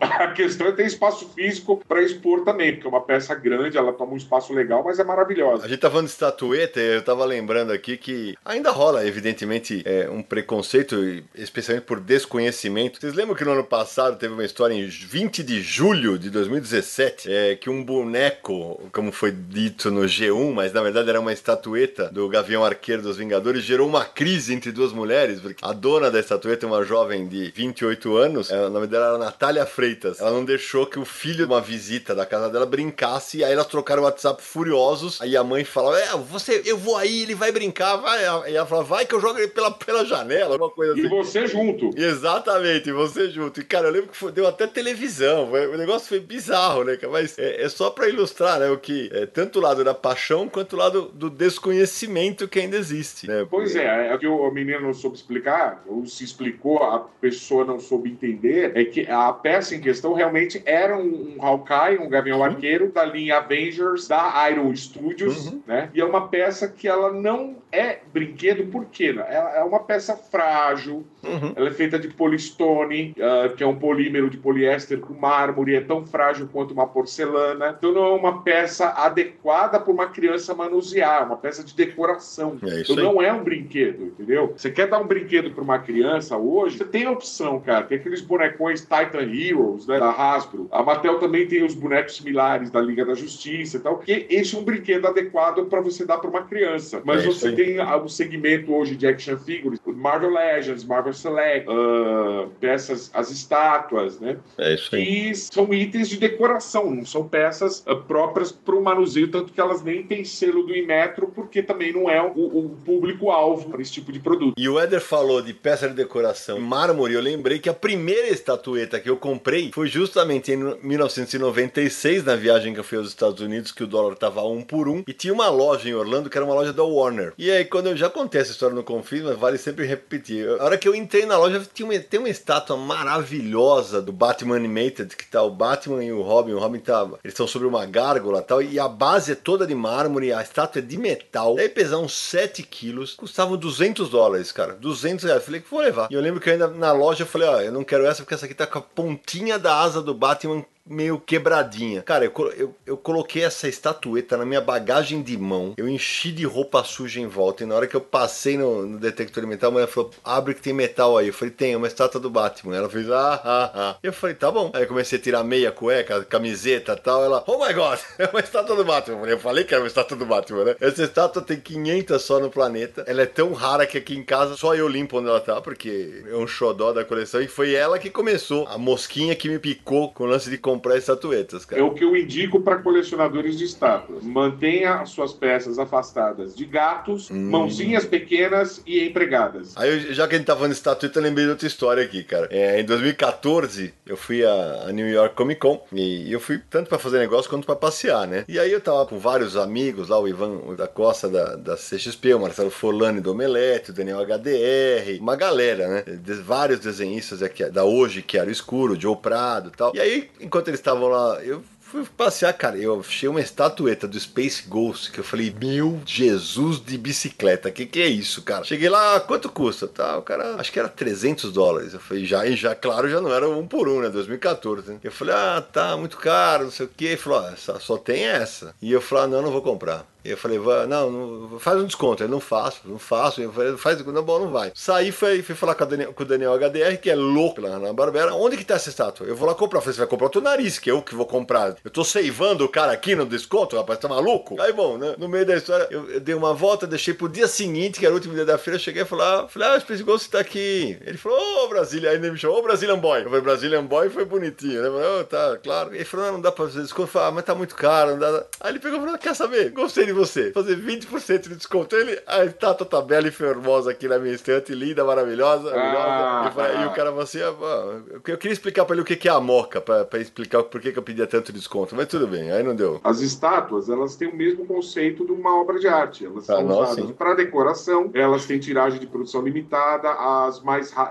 as mais raras são numeradas, tem um certificado de autenticidade do fabricante que vem junto com a peça. Por isso que são caras, né? São, É isso são peças, é quase um investimento mesmo. Então, no Brasil, é um mercado emergente, digamos assim, né? A Aero Studios de- democratizou, como eu disse atrás, a, a acessibilidade do público a esse tipo de produto. Éder, mais do que isso, né? Tem uma coisa que, como você falou, o mercado em, em- expansão. Agora, é, para o nosso ouvinte do Confis do Universo saber, é muito comum, nos primeiros dias do CCXP, quando abre o evento, tem cara que já correm direto na Iron, porque há uma especulação, inclusive, quando, quando acabam as estatuetas. O cara compra para guardar para vender mais caro, né? Perfeitamente, mas isso ocorre não só na CCXP, mas qualquer convenção do mundo que você vai, acontece isso, né? A, a gente tem um apelido no meio dos colecionáveis, o já sabe disso, é apelido velho já, do- vem dos Estados Unidos, eh, são chamados scalpers, são os caras que arrancam o couro da gente depois, né? Eles adquirem a peça, guardam, esperam a peça esgotar, valorizar e vendem duas, três vezes mais caro ou mais até. É a lógica que tem acontecido no mercado de quadrinhos também, né? Quando esgota o volume, o pessoal coloca por preços estratosféricos à venda por aí. Sim, sim, eu falo, é a lei da oferta e mercado, né? Quanto mais procura tem, menor demanda do produto, a tendência é a coisa valorizar mesmo. Isso acontece em qualquer segmento. Mas eu tenho uma história engraçada aqui. Já tem uns anos isso, né? Quando eu comprei a chave de fenda sônica do Doctor Who, baseada no- na fase do David Tennant. E é, veio, veio numa cartela grande de plástico, montei, né? Bonitinha montada. E a minha esposa veio perguntar, tá, pra que, que serve isso? Eu apontei pra ela, apertei o botão. Acendeu a luzinha. Só que, basicamente, é só, porque é uma chave de fenda sônica. E tem mais utilidade no seriado. Não tem como reproduzir a cara dela, as sobrancelhas dela até onde foram parar me olhando, entendeu? Nunca mais eu esqueço. Mas é o que eu falo, muita gente que não é do segmento estranha algumas aquisições. Mas isso tem mudado bastante com a popularização dos personagens hoje no cinema, na TV, né? O pessoal está começando a ver que todo esse envolvimento nostálgico, afetivo, né, das pessoas com séries, com a... que é o que leva você ter uma peça, ter uma lembrança daquela série que te trouxe momentos agradáveis, te trouxe diversão, te trouxe, te trazem boas lembranças, trazem uma, uma sensação agradável. Essa é a função do colecionável para quem é colecionador. Verdade, e agora lembrei de outra, eh, Naranjo. Se dão o rei do desconto nos Estados Unidos em 2012, e aí eu queria uma peça sensacional que é o Batman do Cavaleiro das Trevas sobre o cavalo, que ele tá empinando o cavalo assim e tal. Aí cheguei na loja, o cara, olhei, Puta merda, acho que era 300 dólares também. Ah, não, falei, faz desconto, o cara liga pro dono da loja, ah, não, não dá pra fazer desconto, não sei o que. Eu falei, ah, pô, mas, cara, tem que fazer desconto. Eu falei, não é possível que você vai fazer um descontinho pra mim, né? E o cara não dá. Aí eu, já desistindo, eu olhei e falei assim, por que, que o Batman tá com a roupa preta? Ah, porque é uma versão que foi feita na época do filme, eles fizeram uma versão. Eu falei, mas o original não é assim, então eu quero desconto. Aí o cara olhou pra minha cara, tá bom, 20% de desconto. E trouxe a danada, tá aqui, tá lindona aqui, super linda da minha estante, tá aí com descontinho e tudo, muito bonitinha. E se você quiser, você encontra hoje em dia no mercado grandes customizadores, cara, Uhum. que podem repintá-la pra você nas cores que- originais dos quadrinhos. Olha aí, rapaz, olha que boa ideia, velho. Ô, Naranjo, agora eu tava lembrando um negócio aqui, cara, voltando no assunto dos bonequinhos. Eu falei que eu, eu pegava uns bonecos pra jogar bola e o caramba tal. Eu lembrei do episódio, Samir, essa vai dar trabalho pra gente colocar no post, acho, viu? Você lembra que o Naranjo fazia tiras com bonecos de bola de gude que ele comprava em feiras de artesanato de super-heróis? Ah, eu ainda tenho esses bonecos. Eu lembro, e isso, se eu não me engano, isso está no ar. Ah, então nós vamos ter que colocar para os nossos ouvintes lerem essas pérolas. Ele criava frases, dois os bonequinhos de bola de gude. Você ainda tem isso, Naranjo? Bonequinhos eu tenho. Oh, são bonitinhos. Eu acredito que se você for até em das Artes, perto de São Paulo, você ainda encontra esses bonequinhos. Ah, certamente. Bonitinhos. Eu comprei vários. É, e aí o Naruto fazia essas coisas. Agora você falou, comprei vários. O Éder, quando saiu a coleção da Eagle Moss, dos super-heróis da Marvel e da DC, em chumbo, essa me gerou um desfalque, velho. Porque, pelo amor de Deus, eu- não tenho todos, porque eu falei, ah, não vou querer todos. Mas, cara, aí eu montei um móvel, logo quando sobe a escada da minha casa, eles estão bem de frente, tem eles, e aí debaixo tem a coleção da Preta de Agostinho de Star Wars, que tem, veio com, era um xadrez, né? Que o tabuleiro eu dei, mas fiquei com todos os bonecos. Mas assim, é tudo com vidro. Meus sobrinhos, eles olham e falam, pode brincar, tio Sidão. Eu falei, não pode brincar. Parece o cachorro na, na televisão de, do frango assado lá, velho. Tadinhos, cara. Mas é o que eu falei, manter afastado de mãozinhos pequenos. Éder, você que tem conhecimento do mercado, essas coleções, elas vão bem no mercado brasileiro? Então, a coleção da Igomos, ela chegou no Brasil ah, em 2012, não me falha a memória. Assim, a minha coleção pessoal, ela sempre foi uma coleção meio, como um amigo meu brincava muito, uma coleção meio Frankenstein, porque ela é composta por peças que eu gosto. Eu acho que essa é a principal função, o principal objetivo, você adquirir aquilo que te agrada, aquilo que te faz legal. Então eu nunca fui, como o pessoal chama, completista, aquele cara que, não, eu tenho que comprar todas as peças dessa coleção, É. tem que ter completa, não. Eu, assim, eu tenho peças de, das mais diversas coleções, nos mais diversos formatos. Só que essa coleção da Eagle Moss, como ela já tem um número definido, uma quantidade definida de peças, falei, essa eu gostaria de completar. A da DC eu consegui completar. Uau. Ela já chegou ao final. A da Marvel ainda está em andamento. Ela ainda falta acho que umas 20 peças para completar. Ela começou muito bem essa coleção no Brasil, ela foi muito bem. Felizmente, é difícil falar isso, mas é tudo uma questão de gestão. Na época que essa coleção chegou ao Brasil, ah, o meu contato dentro da Moss, aliás, nem era Moss, era Panini. Fez uma parceria inicialmente com a para quando lançou a coleção da Marvel. Quem me passou o contato foi o pessoal da Panini. Era o- um cara chamado Marcelo Santos, que era o diretor de desenvolvimento da Moss no Brasil. E eu consegui fazer uma entrevista com esse cara na época para a revista Mundo dos Super-Heróis, onde ele me reve- revelou com exclusividade várias informações a respeito da coleção, o que ia sair futuramente tudo mais. Foi muito legal. O cara me deu uma atenção, foi super bacana. E a coleção seguiu em frente. Infelizmente, eu não sei por quais razões, o Marcelo acabou sendo desligado da Moss e em seu lugar entrou uma mulher, que eu não lembro o nome, que na época me passaram a informação que foi a responsável ou uma das responsáveis por afundar a Abril Coleções da editora Abril. Enfim, não sei por que contrataram essa pessoa. Eu só sei que eu tentei por três vezes uma entrevista com essa pessoa, né, para falar sobre a coleção, né, tudo da coleção no Brasil. Isso é uma divulgação gratuita para a marca, para a empresa, né, sem ônus nenhum. E a, essa senhora não se deu ao trabalho de me atender por telefone. Eu lembro que o assessor dela, um dos funcionários tal, ele passou o recado e ficou de entrar em contato. Eu tentei umas três vezes, na terceira eu desisti. Eu falei, olha, não quer divulgação, não quer. No fim, a Moss do Brasil acabou encerrando as suas atividades. Atualmente, quem administra no Brasil a Eagle Moss é a Planeta de Agostini, que é uma divisão das publicações Altaia, que é a Espanha, alguns países da Europa, Portugal também já administra lá também. E assim, infelizmente, é lamentável dizer isso, eu sou um fã de banca, eu gosto de comprar o produto na banca, uhum. né, de ver o produto, pegar nas minhas mãos, ver se a pintura da peça tá legal, não há nenhum defeito aparente e tal. Felizmente, você pode constatar que depois da coleção, uh, se não me falha a memória, acho que foi o Senhor dos Anéis, foi a última linha que eles lançaram em banca, eles lançaram N coleções bem legais, mas todas através do e-commerce da Eagle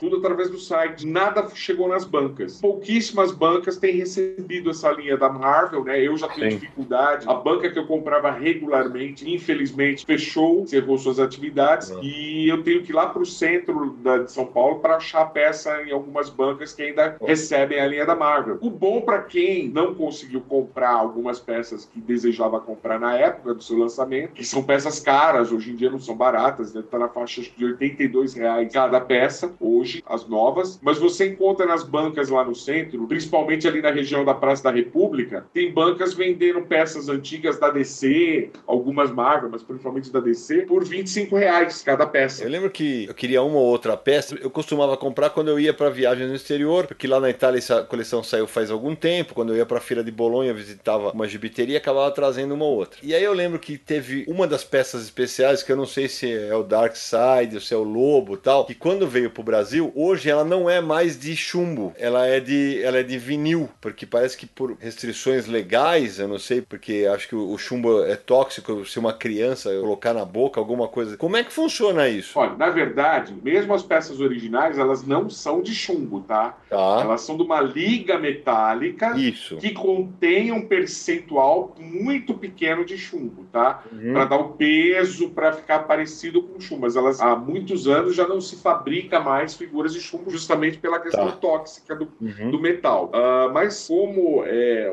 vivemos tempos politicamente insanos, exagerados, né, em todos os sentidos, é, determinou-se na Europa, principalmente, onde essas linhas são produzidas, que não pode mais usar nada de chumbo, zero, zero. Então é uma liga metálica, que chama de resina metálica. Na verdade, não é vinil, uma resina metálica. Ela é mais leve, né? É uma peça leve e tal. Uhum. Então ela dá uma impressão de ser uma coisa menos valorizada, o que é um equívoco, porque essa liga hoje que eles usam, que não é mais a liga metálica que tinha chumbo, então a peça mais leve, essa liga de resina metálica que eles usam, ela é muito mais maleável, então ela se molda muito mais precisamente dentro da forma do molde da peça, então ela evidencia muito mais os detalhes da escultura da peça. Você acabou de me fazer perder o preconceito com essas peças. É verdade, porque assim, o pessoal acha que por ser mais leve é mais barato, não necessariamente. Né? Ah, é uma questão de lei, né? Não pode mais. Então, todas as coleções posteriores, hoje em dia, todas lá fora, são feitas dessa resina metálica. Mas eu, eu já peguei peças do mesmo personagem que eu tenho, da liga metálica anterior que continha chumbo, e dessa resina metálica, e eu vi detalhes na peça que eu não vi,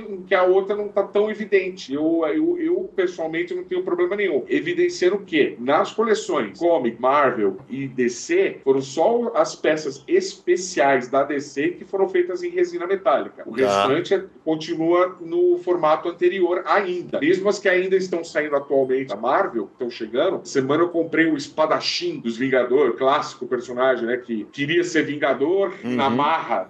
É isso aí. o, comprei o espadachim de liga metálica com chumbo ainda, né? Pesadão. Legal. A peça. Quer dizer, os que estão saindo estão chegando. Só as coleções posteriores. Agora saiu recentemente uma coleção da Liga da Justiça do Bruce Timm Animated, saiu Batman Animated, também do Bruce Timm, saiu uh, uma linha da Marvel Movies, baseada nos filmes da Marvel, saiu a mais recente Predador versus Alien, peças é. dos filmes Predador e Alien, todas são feitas em resina metálica. Não tem nenhuma que é pesadona mais, porque a legislação europeia não permite mais que se use esse tipo de uh, produto para fazer a, a, peça. O Eder, além disso, é, apesar de não ser uma coleção formal no Brasil, a, o site de Gomos vende alguns exemplares de uma coleção que lá fora foi sensacional dos Batmóveis, né? E, e eu lembro, e já aproveito emendando, eu tenho alguns exemplares aqui, tanto do Bat, da coleção do Batmóvel, quanto uma coleção europeia espetacular que chegou a sair, inclusive em Portugal, dos carros do Tintim, de todos os álbuns do Tintim. Cara, são, eh, em Portugal saiu bem menor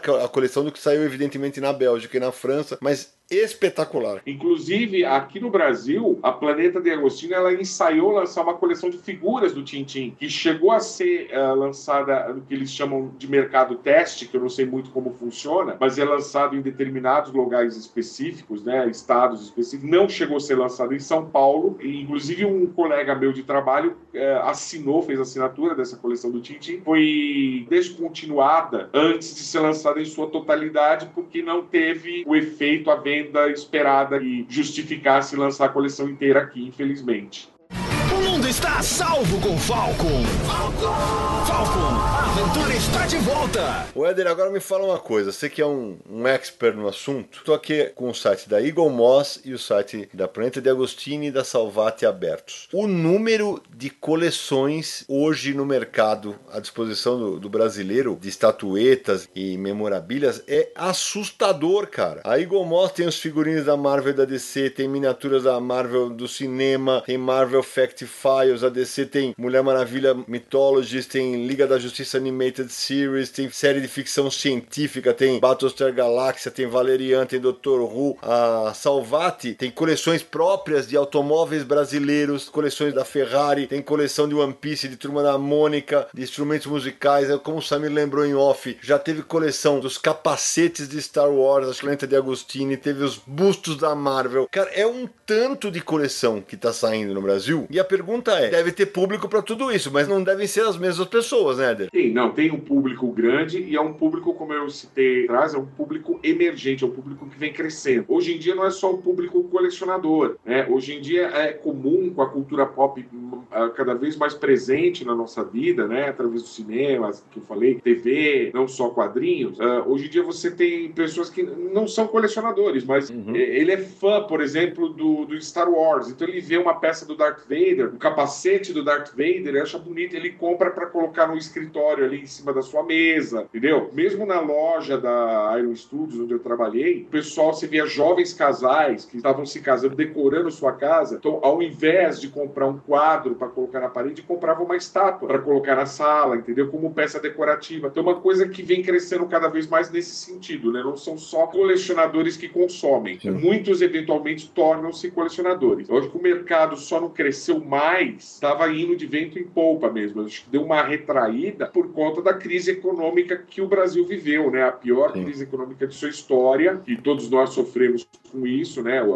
De alguma forma. Começou em 2015 e agora que a gente está começando a se reerguer, mas a gente não, não sabe o que o futuro nos reserva. Mas enfim, se a economia aquecer, é um mercado que eu tenho certeza que é muito similar ao mercado dos games. É uma coisa emergente, uma coisa que cada vez mais haverá consumo, eu tenho certeza disso. E até para explicar para o nosso ouvinte, pessoal que geralmente faz uma coleção, seja de estatuetas ou seja de quadrinhos, ah, o primeiro número é sempre 9,90, depois é 20 e tal, e depois vai parar nos 80. Essas empresas trabalham com uma fórmula que é o primeiro número tem uma tiragem esmagadora, por isso que tem esse número é tão mais barato. E a gente sempre fala aqui, quanto maior a tiragem, menor o preço. Depois, o segundo número já é aquele negócio, justamente porque no primeiro número vai ter esse cara que o Eder falou, cara, eu quero colocar o Darth Vader no meu escritório. Só que aí o que, que ele faz? Ele coloca o Darth Vader no primeiro número e depois ele vai colocar a Princesa Leia no quarto número, onde já é mais caro. Quem vai efetivamente pagar a coleção inteira é o cara que vai fazer todas as, todas as estatuetas, todas as edições encadernadas, porque é uma curva que começa. Imagina uma curva descendente e a hora que ela estabelece a velocidade de cruzeiro e fica retinha, é essa daí que paga a coleção. É por isso que os preços ficam, às vezes, quando sobe, ah, pô, mas tá mais caro. É exatamente por isso. Tanto que, assim, uh, eu, anos atrás, eu fui descobrir isso quando a Neta de Agostini lançou uma coleção de soldados do mundo, que era uma coleção focada em militaria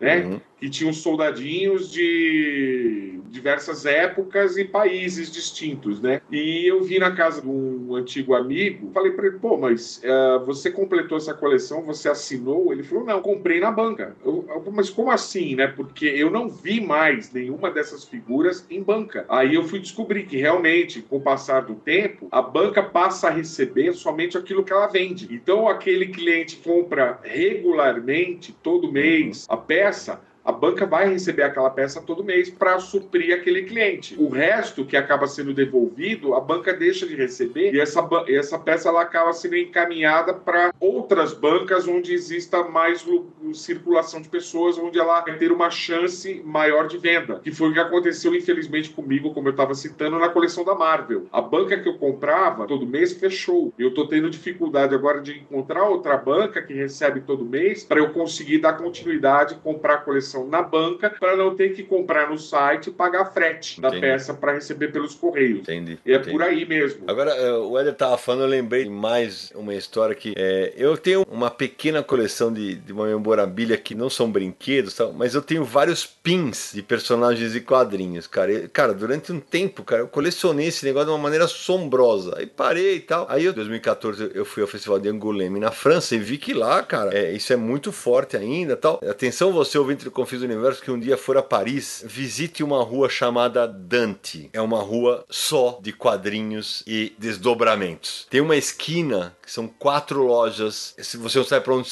onde você olha. Eu lembro que tinha estatuetas do Tintin. Eu comprei uma estatueta do Gaston Lagaffe, que é um personagem de humor que eu adoro. E depois eu comprei a estatueta do Tintin. Eu comprei a estatueta do Lucky Luck, ele atirando por debaixo das pernas. Eu comprei boneco do Rantanplan. Até porque como não chegam no Brasil os modelos europeus, para nós foi uma raridade. E é aquele negócio. Quando você tá lá, tem aquele ditado: quem converte não se diverte. Porque se eu tivesse que converter os euros, aí eu não ia me divertir nada. Então hoje eles estão todos bonitões aqui na minha estante. E aquele negócio que fez bem para mim, continuam bacana, é esse que é o que importa. Agora, Eder, antes de terminar, vai ser ter uma história bacana para contar, né? Duas coisinhas, só complementando o que você acabou de falar. É uma briga minha, por exemplo, há muito tempo, mas é, a cada ano que passa fica cada vez mais difícil. A Mitos. Tem uma coleção italiana de uma editora chamada Hachette de estatuetas do Tex Wheeler. Sim, maravilhosa. É uma das minhas frustrações que eu falo assim, a gente nunca tem tudo que a gente quer. Eu queria muito uma peça do Tex dessa coleção, não consegui até hoje. E eu falo, pô, uma coleção, aquilo que você ainda encontra de quadrinhos do Tex que a Mito disponibiliza nas bancas, eu acredito que teria consumidor público para consumir esse tipo de figura aqui também. Mas ninguém teve a ousadia de tentar contato com a Hachette, tentar trazer isso para o Brasil. Éder, na ulti... o Brasil teria público. Éder, na última vez que eu tive na Sérgio Bonelli Editora em 2009, eu vi a coleção inteira. É maravilhosa, é maravilhosa. E eu tenho na minha coleção de estatuetas essa, mais nas coxas, pra falar o português claro, tá? É uma coleção nos mesmos moldes da Marvel e da DC da Eagle Moss, que a gente falou agora há pouco, de personagens da Bonelli. Eu tenho o Mágico Vento, eu tenho a Júlia, eu tenho o Diabolique, é, que não é da Bonelli, mas é italiano, de quadrinhos italianos que viraram versões também naquela liga metálica. Algumas bem ruinzinhas. Sim, eu conheço uma coleção chamada 3D Fumete. Exato. E olha, as peças que eu consegui achar estavam mais bonitinhas, cara, tem um maior carinho por elas. Eu consegui o Tex, justamente só o Tex dessa coleção. Eu queria muito o Zagor. Olha aí. Não consegui o Zagor, eu queria muito conseguir o Tex. Só que o meu Tex, cara, ele dentro da cartela, ele veio com a. Cara, ele tá segurando a carabina assim na perna, né? Uhum. Ele veio com a ponta da carabina dele torta. Aí eu falei, bom, você vai desentortando? Não, pra matar índio na curva, né? Porque. ou, ou fora da lei, né?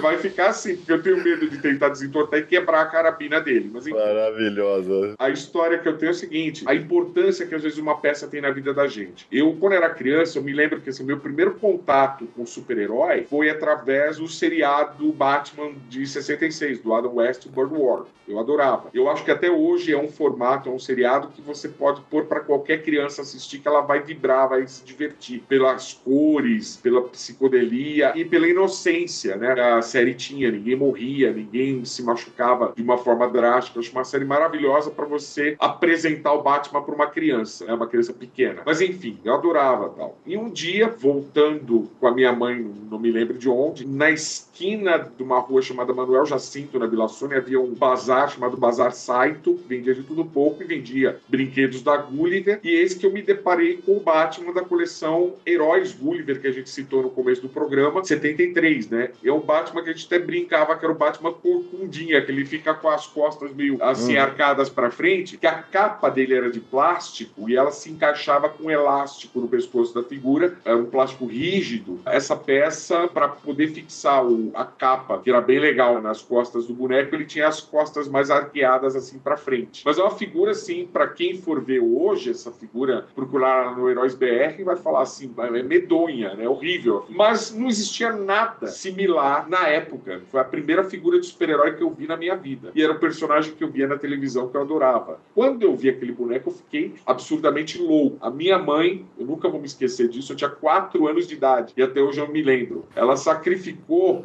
a passagem de ônibus, né, o dinheirinho que ela tinha para passagem de ônibus, para subir um morro que tinha, acho que deve ter uns dois quilômetros, que era, pegava o ônibus para a gente chegar na nossa casa, lá no alto do morro. E ela subiu a pé com o meu irmão no colo para poder comprar esse bonequinho para mim. E isso eu nunca me esqueço. Tinha quatro anos de idade, eu lembro até hoje, quanto foi emblemático e eu, assim, feliz com o bonequinho na mão e ao mesmo tempo triste com o remorso de ver a minha mãe aos pingos, né, transpirando, carregando meu irmão para poder dar aquele brinquedo para mim. Éder, bem dizem que nem todo herói usa capa. Ó a tua mãe aí, que coisa bacana. Exatamente, isso marcou muito. E alguns poucos anos atrás, não faz muito tempo, eu relatei essa história para um querido amigo colecionador, veterano de história e tal, né? Contei, né, da história do Batman e tudo mais, o primeiro, meu primeiro boneco de super-herói. Apesar de eu trabalhar na Iron Studios hoje, é uma coisa bem emblemática na minha vida, maravilhosa, que a minha formação é em música. Eu sou formado em... Eu trabalhei 25 anos no Brasil como músico Olha só. autônomo, é exatamente, músico e cantor, era o que pagava minhas contas. A crise de 2015, infelizmente, impossibilitou de continuar trabalhando, não não havia como, e a Iron foi, assim, uma salvação na minha vida maravilhosa. E, e a minha vida deu uma volta de 360 graus, porque o hobby virou profissão e a profissão virou hobby. Hoje eu toco por hobby.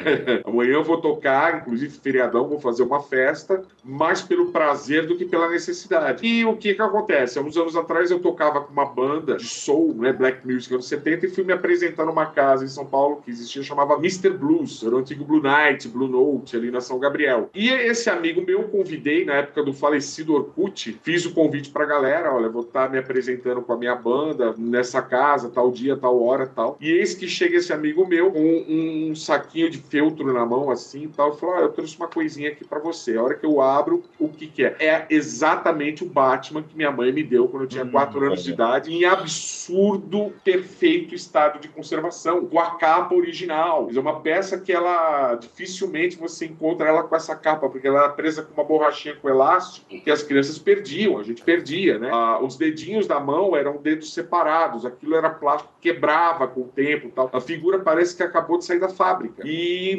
eu peguei aquilo na mão comecei a chorar. As lágrimas caíram tal, né? E as duas cantoras que trabalhavam comigo nessa banda pensaram que eu tava passando mal. Falou, pô, você tá bem, Éder? O que que aconteceu? O que que houve, né? E para explicar para elas que aquele pedacinho de plástico, aquele bonequinho, ah, tava causando toda aquela emoção em mim. Então, o que eu falo? Ah, não importa, às vezes, se a peça custa 5 mil, 10 mil, 20 mil dólares, ou se ela custa 5 reais. O que importa é o que essa peça significa para você na tua vida, que ela causa. Essa peça, por exemplo, para mim, não tem preço, não tem nada que pague isso, entendeu? Isso é o mais valioso da minha coleção. Muito legal.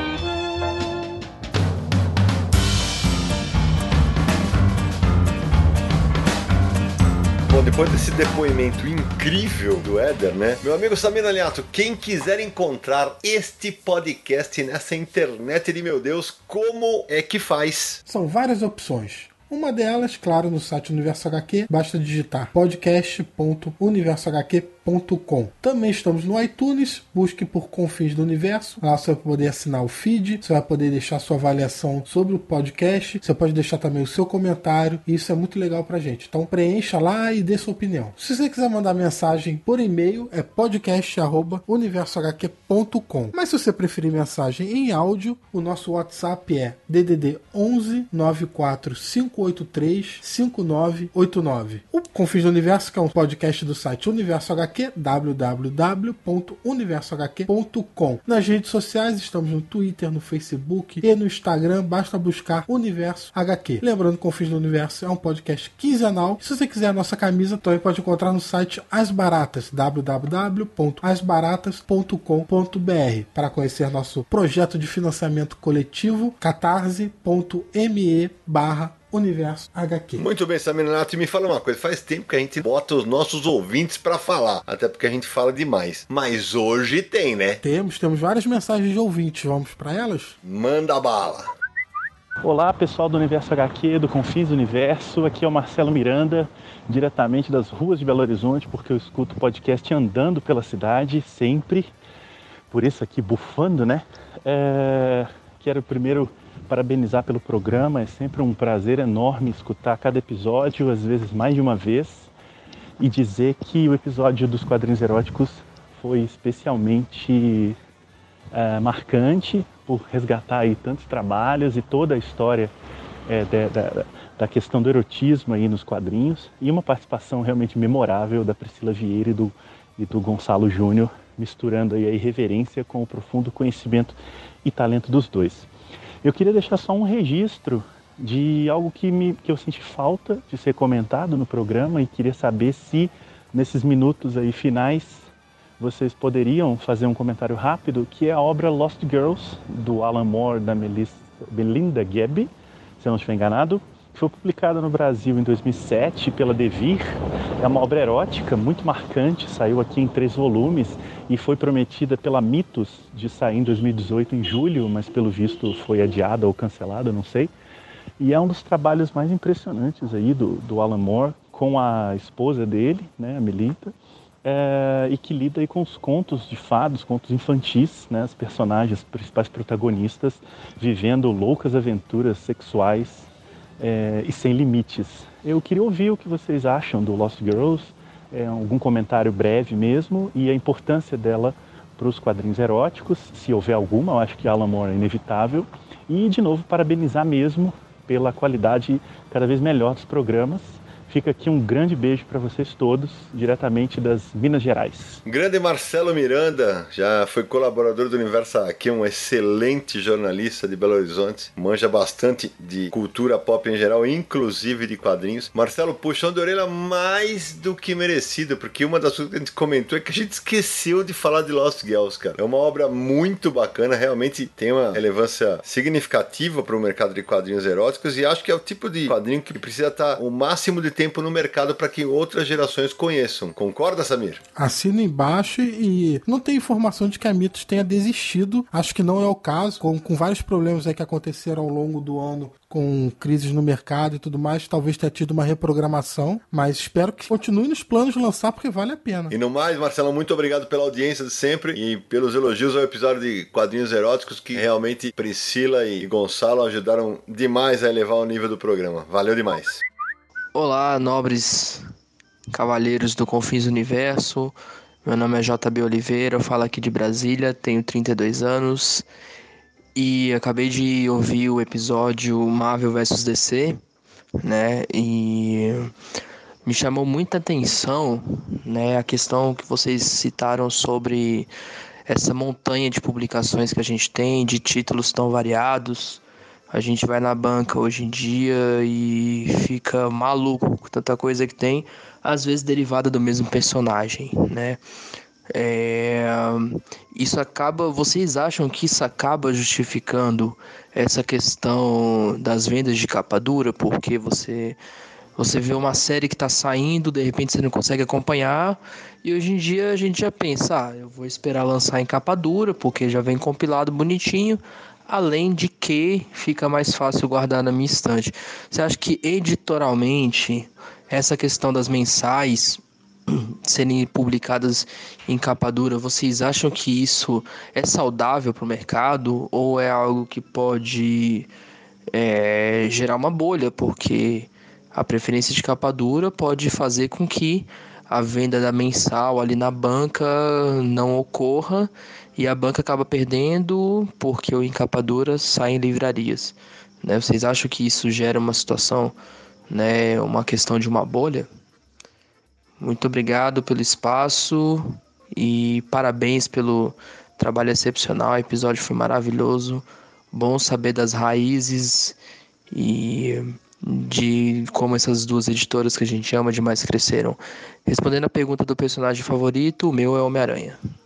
Valeu, abraço. Fala JB, tudo bem? Obrigado pela mensagem. Não existe um dado concreto sobre isso que você está perguntando, mas existe um cheiro, né? Eu, inclusive, chego a questionar o Érico, nosso convidado do episódio No Reino da Capa Dura, justamente sobre isso. Porque, sim, da mesma maneira que tem leitor que prefere não comprar o capa dura por espaço e que ele quer acompanhar o máximo possível de títulos, é, também tem o cara que compra a revista mensal por causa de uma ou duas que ele sabe que vai sair encadernado. E esse cara pode perfeitamente parar de comprar mensal para optar lá na frente e comprar o capa dura. Então eu acho que você tem um fundo de razão na sua indagação aí e penso sim como você que o risco existe. É, eu acho que nesse assunto, nossa, tem tanta variável hoje em dia para ele, que tá tanta coisa mudando no mercado editorial, mas eu sempre tive a, a sensação de que banca deveria ter produtos para consumos rápidos e baratos e livraria para um consumo mais específico, mais direcionado e consequentemente mais caro. Hoje em dia o que você vê são revistas chegando com um acabamento de luxo na banca. É porque já não tem aquela renovação, já não tem novos leitores, não quer mais ganhar leitores, quer manter leitores na banca. Então, tá acontecendo aí. Um,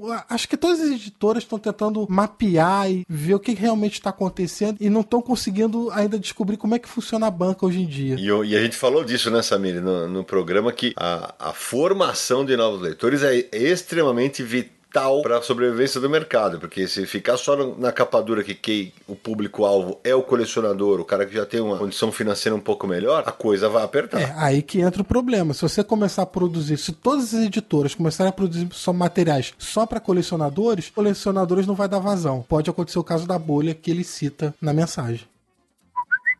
Oi, pessoal do Confins do Universo, como é que vão?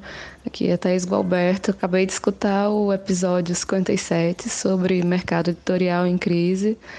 Maravilhoso episódio. Queria parabenizar vocês, realmente trouxe muita informação importante para quem é consumidor e para quem produz quadrinhos também.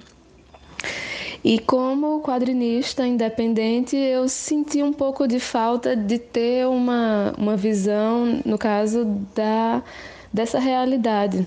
De repente podia ser aí algo para a segunda parte, né? Que ficou prometido no final. tá bom? Era só isso mesmo, só essa sugestão. Eu acho que seria legal ter também o ponto de vista de um quadrinista independente nesse fuzuê todo do mercado editorial. Valeu, sucesso para vocês. Ô Thaís, obrigado mais uma vez pela audiência. A Thaís é quadrinista da Paraíba, faz a Olga Sexóloga. Muito, muito obrigado. A tua colocação é interessante porque a gente não chamou nenhum quadrinista independente justamente porque naquele cenário mais macro do mercado, o quadrinista independente quase não se insere, né? Porque ele não tá na banca e ele não chega a estar tá em, em rede de livraria. Ele consegue colocar em uma ou outra livraria, geralmente mais local, mais próximo de onde ele mora, né? Mas ele não tá inserido nesse mercado macro que a gente falou. E por falar nisso, exatamente para quem quer saber como é que é a relação do quadrinista independente com esse mercado, nós temos dois programas, né, Samir? Nós temos dois programas que são voltados para quadrinistas independentes. A gente conversou bastante sobre essa área. Uma delas é o Confins do Universo número 38, quadrinhos independentes, que a gente teve os convidados a Bianca Pinheiro e o Camilo Solano, dois quadrinistas independentes para discutir o tema. E outro foi o Confins do Universo 32, antes disso até, que a gente falou sobre financiamento coletivo, que hoje em dia é uma ferramenta bem poderosa para quadrinistas independentes poderem tocar seus projetos. Sidão, agora nós temos e-mails. Manda bala. O primeiro é de Constâncio Henrique Alves, do Rio de Janeiro. Ele diz o seguinte: Ouvi todas as edições do podcast e posso afirmar que a cada edição vocês conseguem o impossível, melhorar cada vez mais. Sobre a saída da Disney do Brasil, eu também senti, pois compreendo que ter a Disney no nosso país publicando quadrinhos é extremamente importante para a formação de novos leitores. Pessoalmente, só dei valor para os quadrinhos Disney no início da minha vida adulta, pois quando era criança eu gostava de recruta zero. O nosso país vive uma infinidade de problemas que acaba gerando consequências para o mercado editorial como um todo. Mas quando a Disney voltar a publicar seus quadrinhos no Brasil, eu realmente acho que a próxima editora vai ter que olhar com muito carinho para a distribuição digital, pois essa é uma nova forma de consumir mídia e como o sistema de distribuição nas bancas está numa fase complicada, o ideal é utilizar todos os canais para vender o material. Eu leio quadrinhos desde criança, tenho 43 anos, e hoje em dia também leio quadrinhos via distribuição digital. A JBC faz um trabalho excelente. Comprei todos os volumes do mangá Ultraman e é simplesmente fantástico a editoração deles para poder ler em diferentes dispositivos sem nenhum tipo de problema. Espero que a Disney volte para o Brasil o mais rápido possível, mas espero que a próxima editora use mais canais de distribuição para conseguir ter mais vendas. Ô Constâncio, muito obrigado pela tua mensagem. Realmente o episódio sobre os quadrinhos da Disney com o Paulo Mafia também foi espetacular. Concordo muito com o que você falou. A próxima editora que for publicar a Disney no Brasil tem que fazer uma análise do mercado, do público que estava comprando aqueles materiais na Abril, para que não incorra no mesmo erro e para que nós, leitores, possamos ter o material da Disney por mais tempo conosco, né? Eu assino embaixo e eu acho que o mercado digital vai ser muito forte e quem começar a se preocupar com isso agora, na hora que ele for forte, vai ter uma vantagem. Então, é, é um canal, atrai muito público, porque todo mundo, hoje em dia todo mundo tem um dispositivo na mão, celular, um tablet ou um computador. O digital pode servir de âncora pro que era a banca antes. Eu acho que tem muito potencial para isso também. Ô Samir, eu tenho um e-mail aqui comigo, vamos lá. É da Larissa e do Ilan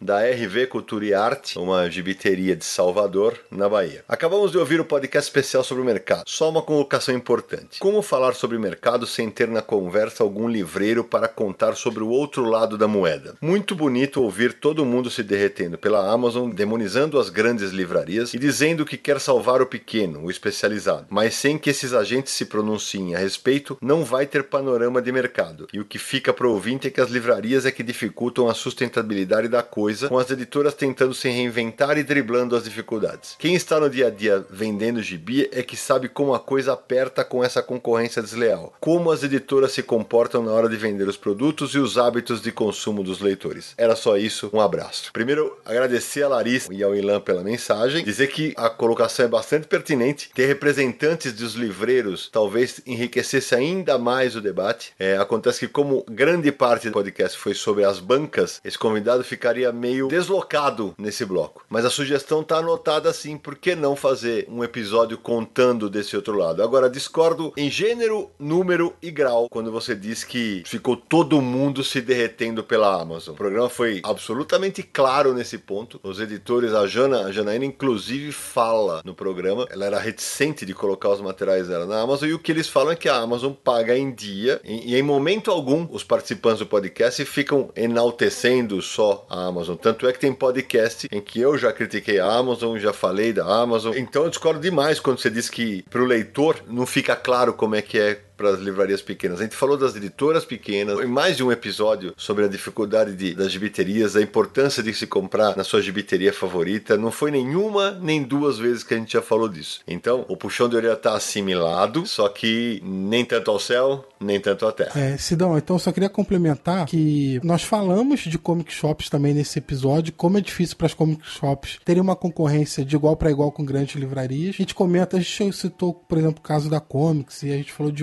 e tudo mais. E a gente também comentou, eu tive uma loja de quadrinhos, eu tive uma comic shop Verdade. que era voltada para a parte digital, né? Era uma loja online. Eu vivi na pele como é que era difícil essa concorrência. A gente chegou a comentar sobre isso no episódio. Então, assim, não é que a gente não sabe como é que é, porque eu sei muito bem como é que é, como é complicado tudo isso. Mas deixar registrado o nosso muito obrigado para Larissa e para o Ilan, tanto pela audiência quanto pelo cuidado de ter mandado esse puxão de orelha pra gente, porque realmente é, acho que é um tema interessante. A gente já tem na pauta algumas coisas como, por exemplo, falar com editoras pequenas. Por que não colocar também representantes das pequenas livrarias que vendem quadrinhos pelo Brasil inteiro e da dificuldade que elas enfrentam, inclusive para falar de concorrência desleal? Pode deixar que está anotado. Nossa, que legal! Isso aqui é uma fortaleza! Bom, meus amigos, dados os recados finais, eu poderia dizer que eu ficaria mais algumas horas conversando sobre o tema com vocês, mas o tempo urge, né? E acho que é legal a gente deixar assunto para os próximos programas, né? Então, vamos para as despedidas finais. Marcelo Naranjo. Esse tema musical é pra dizer que foi uma viagem no tempo das mais bacanas. Boa, Naranjo. Menino Samir Naliato. Vou passar a considerar a opção de comprar umas estatuetas. Abrindo o microfone, nosso apoiador que participou ouvindo do nosso programa, meu amigo Amálio Damas. Nossa, foi muito bacana, e mas assim, nenhuma das histórias que vocês contaram vai superar a do picolé do Capitão América. Essa foi sensacional. Fora o conhecimento magistral aí do Éder, que a gente fala qualquer coisa e fala: ah, não, conheço. Isso aí foi lá na Itália, no morro, que tinha um senhorzinho que fazia uns bonecos, estava chovendo, tinha uma rosa no jardim. Então foi muito bom participar, foi uma experiência muito bacana. Meu amigo Éder Pegoraro, muito obrigado por dividir um pouco do seu conhecimento sobre o tema conosco e com os ouvintes do Confins do Universo. Imagina, eu fico honrado, obrigado pelo convite, foi divertido, foi uma delícia. Quando quiserem, estou à disposição. Só vou dar uma última dica para os nossos ouvintes, para quem tiver um pouquinho mais de curiosidade sobre colecionismo. Na Netflix tem uma série chamada Brinquedos que Marcaram Nossa Infância. Você procurar lá, vai ter na Netflix. Cada episódio é focado numa linha de brinquedos emblemática nos Estados Unidos, algumas que foram lançadas no Brasil também. Tem um documentário do He-Man, especificamente contando a história de Masters of the Universe. Tem a história da Funko Pop também, que é sensacional. Os criadores do Funko Pop contando da onde surgiu, como surgiu e como se tornou um sucesso mundial o Funko Pop. Tudo isso na linha Netflix. Convidar para o pessoal também acompanhar a coluna da gente uh, na revista Mundo dos Super-Heróis, da Editora Europa. Visitar a loja Iron Studios Concept Store aqui em São Paulo. Quem quiser, vale a pena conhecer a loja. Uh, tem estátuas caríssimas? Tem, mas tem peças bem acessíveis, bem legais também. O site ironstudios.com.br. Quem quiser uma estátua acessível também, estiver fora de São Paulo, uh, ah, não tem na minha cidade, não tem, a gente envia para o Brasil inteiro. Entra lá, escolhe a peça que você quer, tem toda a garantia, toda a segurança, nota fiscal, tudo bonitinho. E tem peças bem acessíveis, tudo devidamente parcelado em várias vezes, para o cliente conseguir adquirir e começar com sua coleção de estátuas. Valeu, gente, tamo junto. Bom, eu termino agradecendo ao Amália, ao Éder, ao Samir, ao Naranja, dando, deixando um recado final aqui, olha, action figure, bonequinho, hominho, figura de ação, chame como você quiser. O importante, ainda mais depois desse último recado que o Éder deu antes dos nossos WhatsApps e e-mails, o importante é o quanto cada um desses itens deixa você feliz, sem qualquer tipo de julgamento ou preconceito. E a gente se encontra no próximo episódio de Confins do Universo!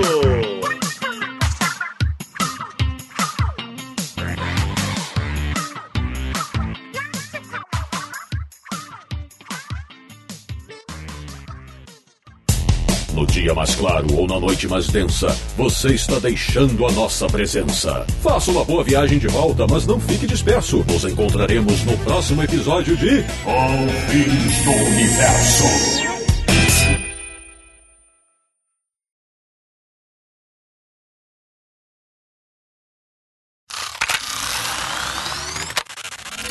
Vou falar sério. Ficou a versão feminina e masculina, hein, Maurício?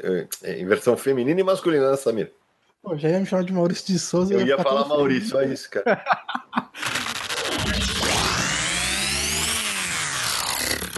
Este podcast foi editado por Radiofobia, podcast e multimídia.